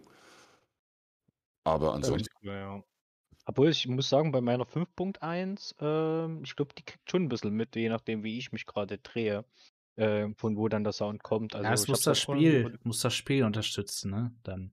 Das Spiel muss bei VR-Spielen so, dass sie das natürlich nicht machen. Muss dann natürlich auch mit, ja. gerade bei Wireless, wieder angepasst werden, wenn ich mich jetzt auf die Boxen zubewege. Da muss aus der Ecke der Sound natürlich lauter werden, aus den anderen der Sound leiser werden. Ja, es macht schon Sinn, wie es ist, dass man das am Gerät hat. Ne? So also, genau bis zum perfekten Audiosystem haben wir noch ein kleines bisschen Zeit vor uns, würde ich sagen. Mal gucken, ob es kommt. Das stimmt. Okay, dann kommen wir zum letzten Aspekt, der hier interessant aus unserer Sicht ist. Oder vielleicht auch nicht, vielleicht nicht gut. Das Mikrofon ist natürlich wichtig, ne? Und das gilt nicht nur für YouTuber und Streamer, sondern für jeden, der mal Multiplayer-Match spielen möchte. Und leider hat HTC in der Vergangenheit da keinen guten Job gemacht. Sammy, wie hoch ist die Wahrscheinlichkeit, dass das Mikrofon überarbeitet wurde? Also wenn sie sich jetzt nicht schon wieder in die, Brenn äh, in die Nesseln setzen wollen, vor allen Dingen auch jetzt für Businesskunden, die halt im Endeffekt vielleicht das Teil auch mal für kreative Sachen nutzen und da vielleicht das Mikrofon auch beruflich brauchen, wäre es natürlich schön, wenn sie endlich hingekriegt hätten, mal diesen Stoffüberzug da über die Mikros zu hauen. Ähm, was dann halt im Endeffekt da ordentlich gefiltert wird, weil soweit ich weiß, war das Hauptproblem, glaube äh, was die Mikros nicht ordentlich filtern, was äh, jetzt unwichtig ist und was wichtig ist und einfach alles aufnehmen und das ist halt natürlich doof. Also ja. das sollte heutzutage eigentlich nicht mehr gang und gäbe sein. Also es ist ein Doppelmikrosystem, soweit ich weiß. Hoffentlich kriegen sie es äh, hin, was das eine Mikro am Ende vielleicht Umgebungssounds äh, aufnimmt und sagt, das ist unwichtig und Ton dann separatisieren kann. Ähm, aber das ist natürlich alles bis jetzt Wunschdenken. Ne? Also leider dadurch, dass halt keiner so genau sagen kann, was das Mikro kann oder nicht. Also wir kennen halt nur die Cosmos und die äh, Pro und da war es, soweit ich weiß, immer das Hauptproblem, was man sich irgendwie ein Stoffteil über die, über die Mikros ja. ziehen musste, damit das ordentlich gefiltert wird. Und dann wollen die wohl auch ganz gut gewesen sein, die Mikrofone. Ähm, aber das war so das Hauptproblem und da sollte meiner Meinung nach einfach ein Hersteller langsam mal dann selber nachrüsten und das, was der Kunde das sowas nicht mehr nachrüsten muss. Ja, der Chat ist auch der Meinung, dass es oder ist der Meinung, dass es hier nicht überarbeitet wurde. Zumindest erwarten sie es nicht, dass es gemacht wurde. Dennoch würden sie es begrüßen. Ja, Subunapi, man braucht natürlich bei allen Mikrofonen einen Popfilter, ne, der natürlich durch diese Sockenmods, ja, wenn man sich ein Stück Stoff drüber klebt, immer gut geholfen hat. Aber auf der anderen Seite ist es dann auch noch ärgerlicher, weil das so simpel eigentlich ist für einen Hersteller zu machen. Und warum ist es nicht direkt vom Werk aus passiert? Glaubst du, dass dort jetzt äh, ja vielleicht daran gearbeitet wurde, dass man äh, ja nicht noch seine Socken zerschneiden muss? So, ich zweifle daran tatsächlich auch. Ich meine, wie gesagt, alles, was wir sagen, ist Spekulation. Ja. Aber da zweifle ich tatsächlich stark dran. Und zwar einfach, weil es ein HTC-typisches Problem ist seit der Wi-Fi 1. Hier, äh, bei Niki konnte man es immer sehr schön sehen. Kaum ist dieser Sockenmod drauf, klingt das Mikrofon ja echt einwandfrei. Klingt ja richtig gut. Sie nimmt ja ihre Videos und ihre Streams und so weiter auch immer mit dem Mikro auf, das da so dran verbaut ist oder nahm es auf seiner Zeit und das klang immer gut. Konnte man sich nicht beschweren. Aber ohne den Sockenmod, dann hast du halt keinen Popschutz, kein gar nichts und es rauscht, es, es knatzt und es klingt einfach scheiße und man hört sofort, ob eine äh, ein, ein HTC-User ist, der zu faul war, ein Stück Socke raufzukleben. Oder halt keine Socke übrig hatte. Ne? Genau. Also, Wegen so einem Preis. Einfach schon, schon immer so war. Ne? Ich meine, eigentlich ist es traurig, weil. Es ist traurig. Mikrofon, es scheint ja nicht viel zu kosten. Ne? Also die liebe Leni hat ja öfter schon mal diverse Mikros getestet. Und eins der am besten klingenden ist eins, das man äh, für die ja, das Beste von ihr ist das, was im Controller von der äh, PlayStation 5 standardmäßig drin ist. Und eins, was genauso toll ist, ist ein Mikrofon, das 5 Euro gekostet hat. Also daran kann es nicht liegen. Dass sie nee. sich denken, nee, so was Hochwertiges können wir uns nicht leisten. Man muss halt nur die richtigen Mikrofone raussuchen.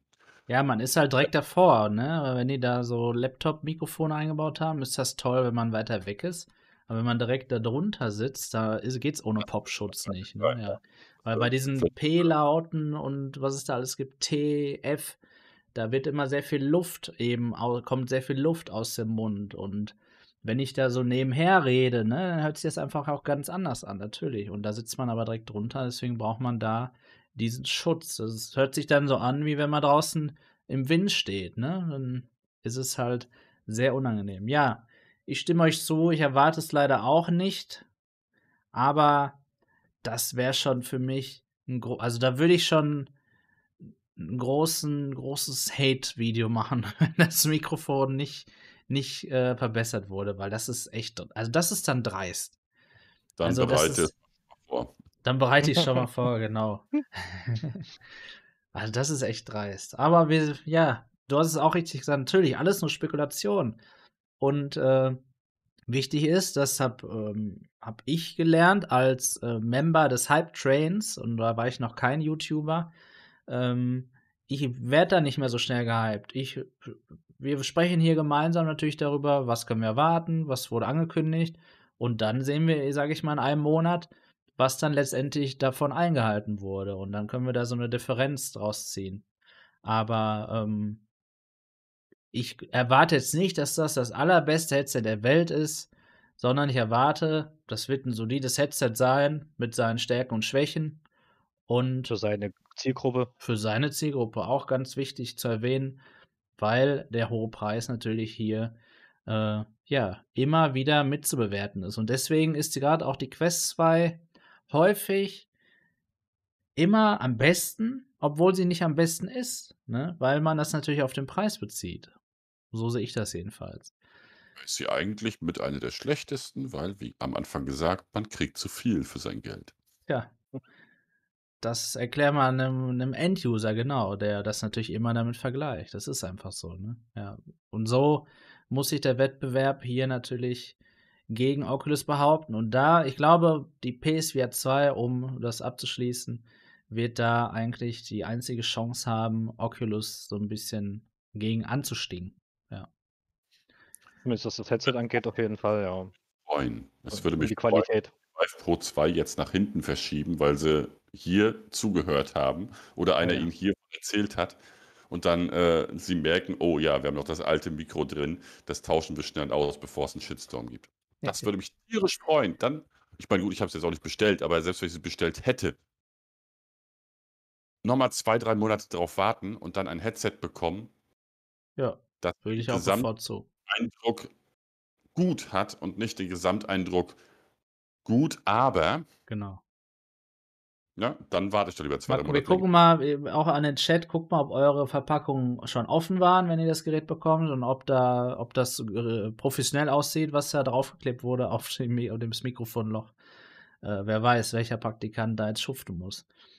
Ja, mhm. sehr schön. Okay, ja, dann kommen wir zum Ende des NVT-Talks. Wir spielen jetzt noch ungefähr eine Stunde Solaris auf World Combat auf der PSVR, kommt gerne dazu. Ähm, ansonsten um 20 Uhr alternative Realitäten, da bin ich heute auch dabei.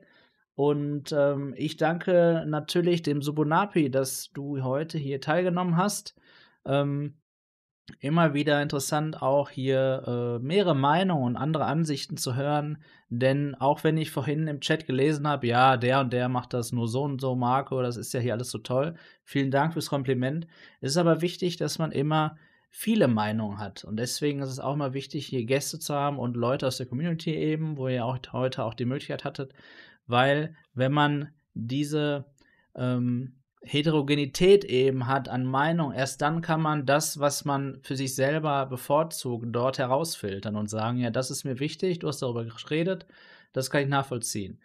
Natürlich, wenn man braucht nicht jeden YouTuber, der lange Videos macht, wie hier auf New VR Tech, aber wer äh, im Detail auch mal was erfahren möchte, der ist hier aus meiner Sicht eigentlich mit den langen Videos hier auf New Viatic und den Livestreams hier mit euch auch, Sammy Starkov und heute auch Subunapi, hier gut beraten. Okay, ja, Subunapi, deine letzten Worte. Vielen Dank, dass du dabei warst. Letzten Worte ganz einfach. Have a nice game. Bis neulich. Danke. Sammy. Oh, euch noch, noch viel Spaß mit VR und äh, lasst uns überraschen, was die Pro 2 so von sich zeigt. So ist es. Ich bin auch gespannt. Und ich sage nochmal vielen Dank an den Chat. Wirklich viel Input heute. Schön, dass ihr hier auch alle so interessiert seid an HTC und der Pro 2.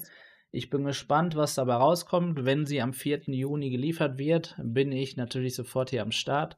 Wenn nicht, habe ich Pech gehabt und dann wird es irgendwann anders kommen und äh, dann wird die Brille aber noch genauso sein, wie sie auch am 4. Juli gewesen wäre. Okay, Dank fürs Zusehen. Wir sehen uns im nächsten NVT-Talk oder eben wie gesagt nachher noch bei den alternativen Realitäten. Danke, ciao.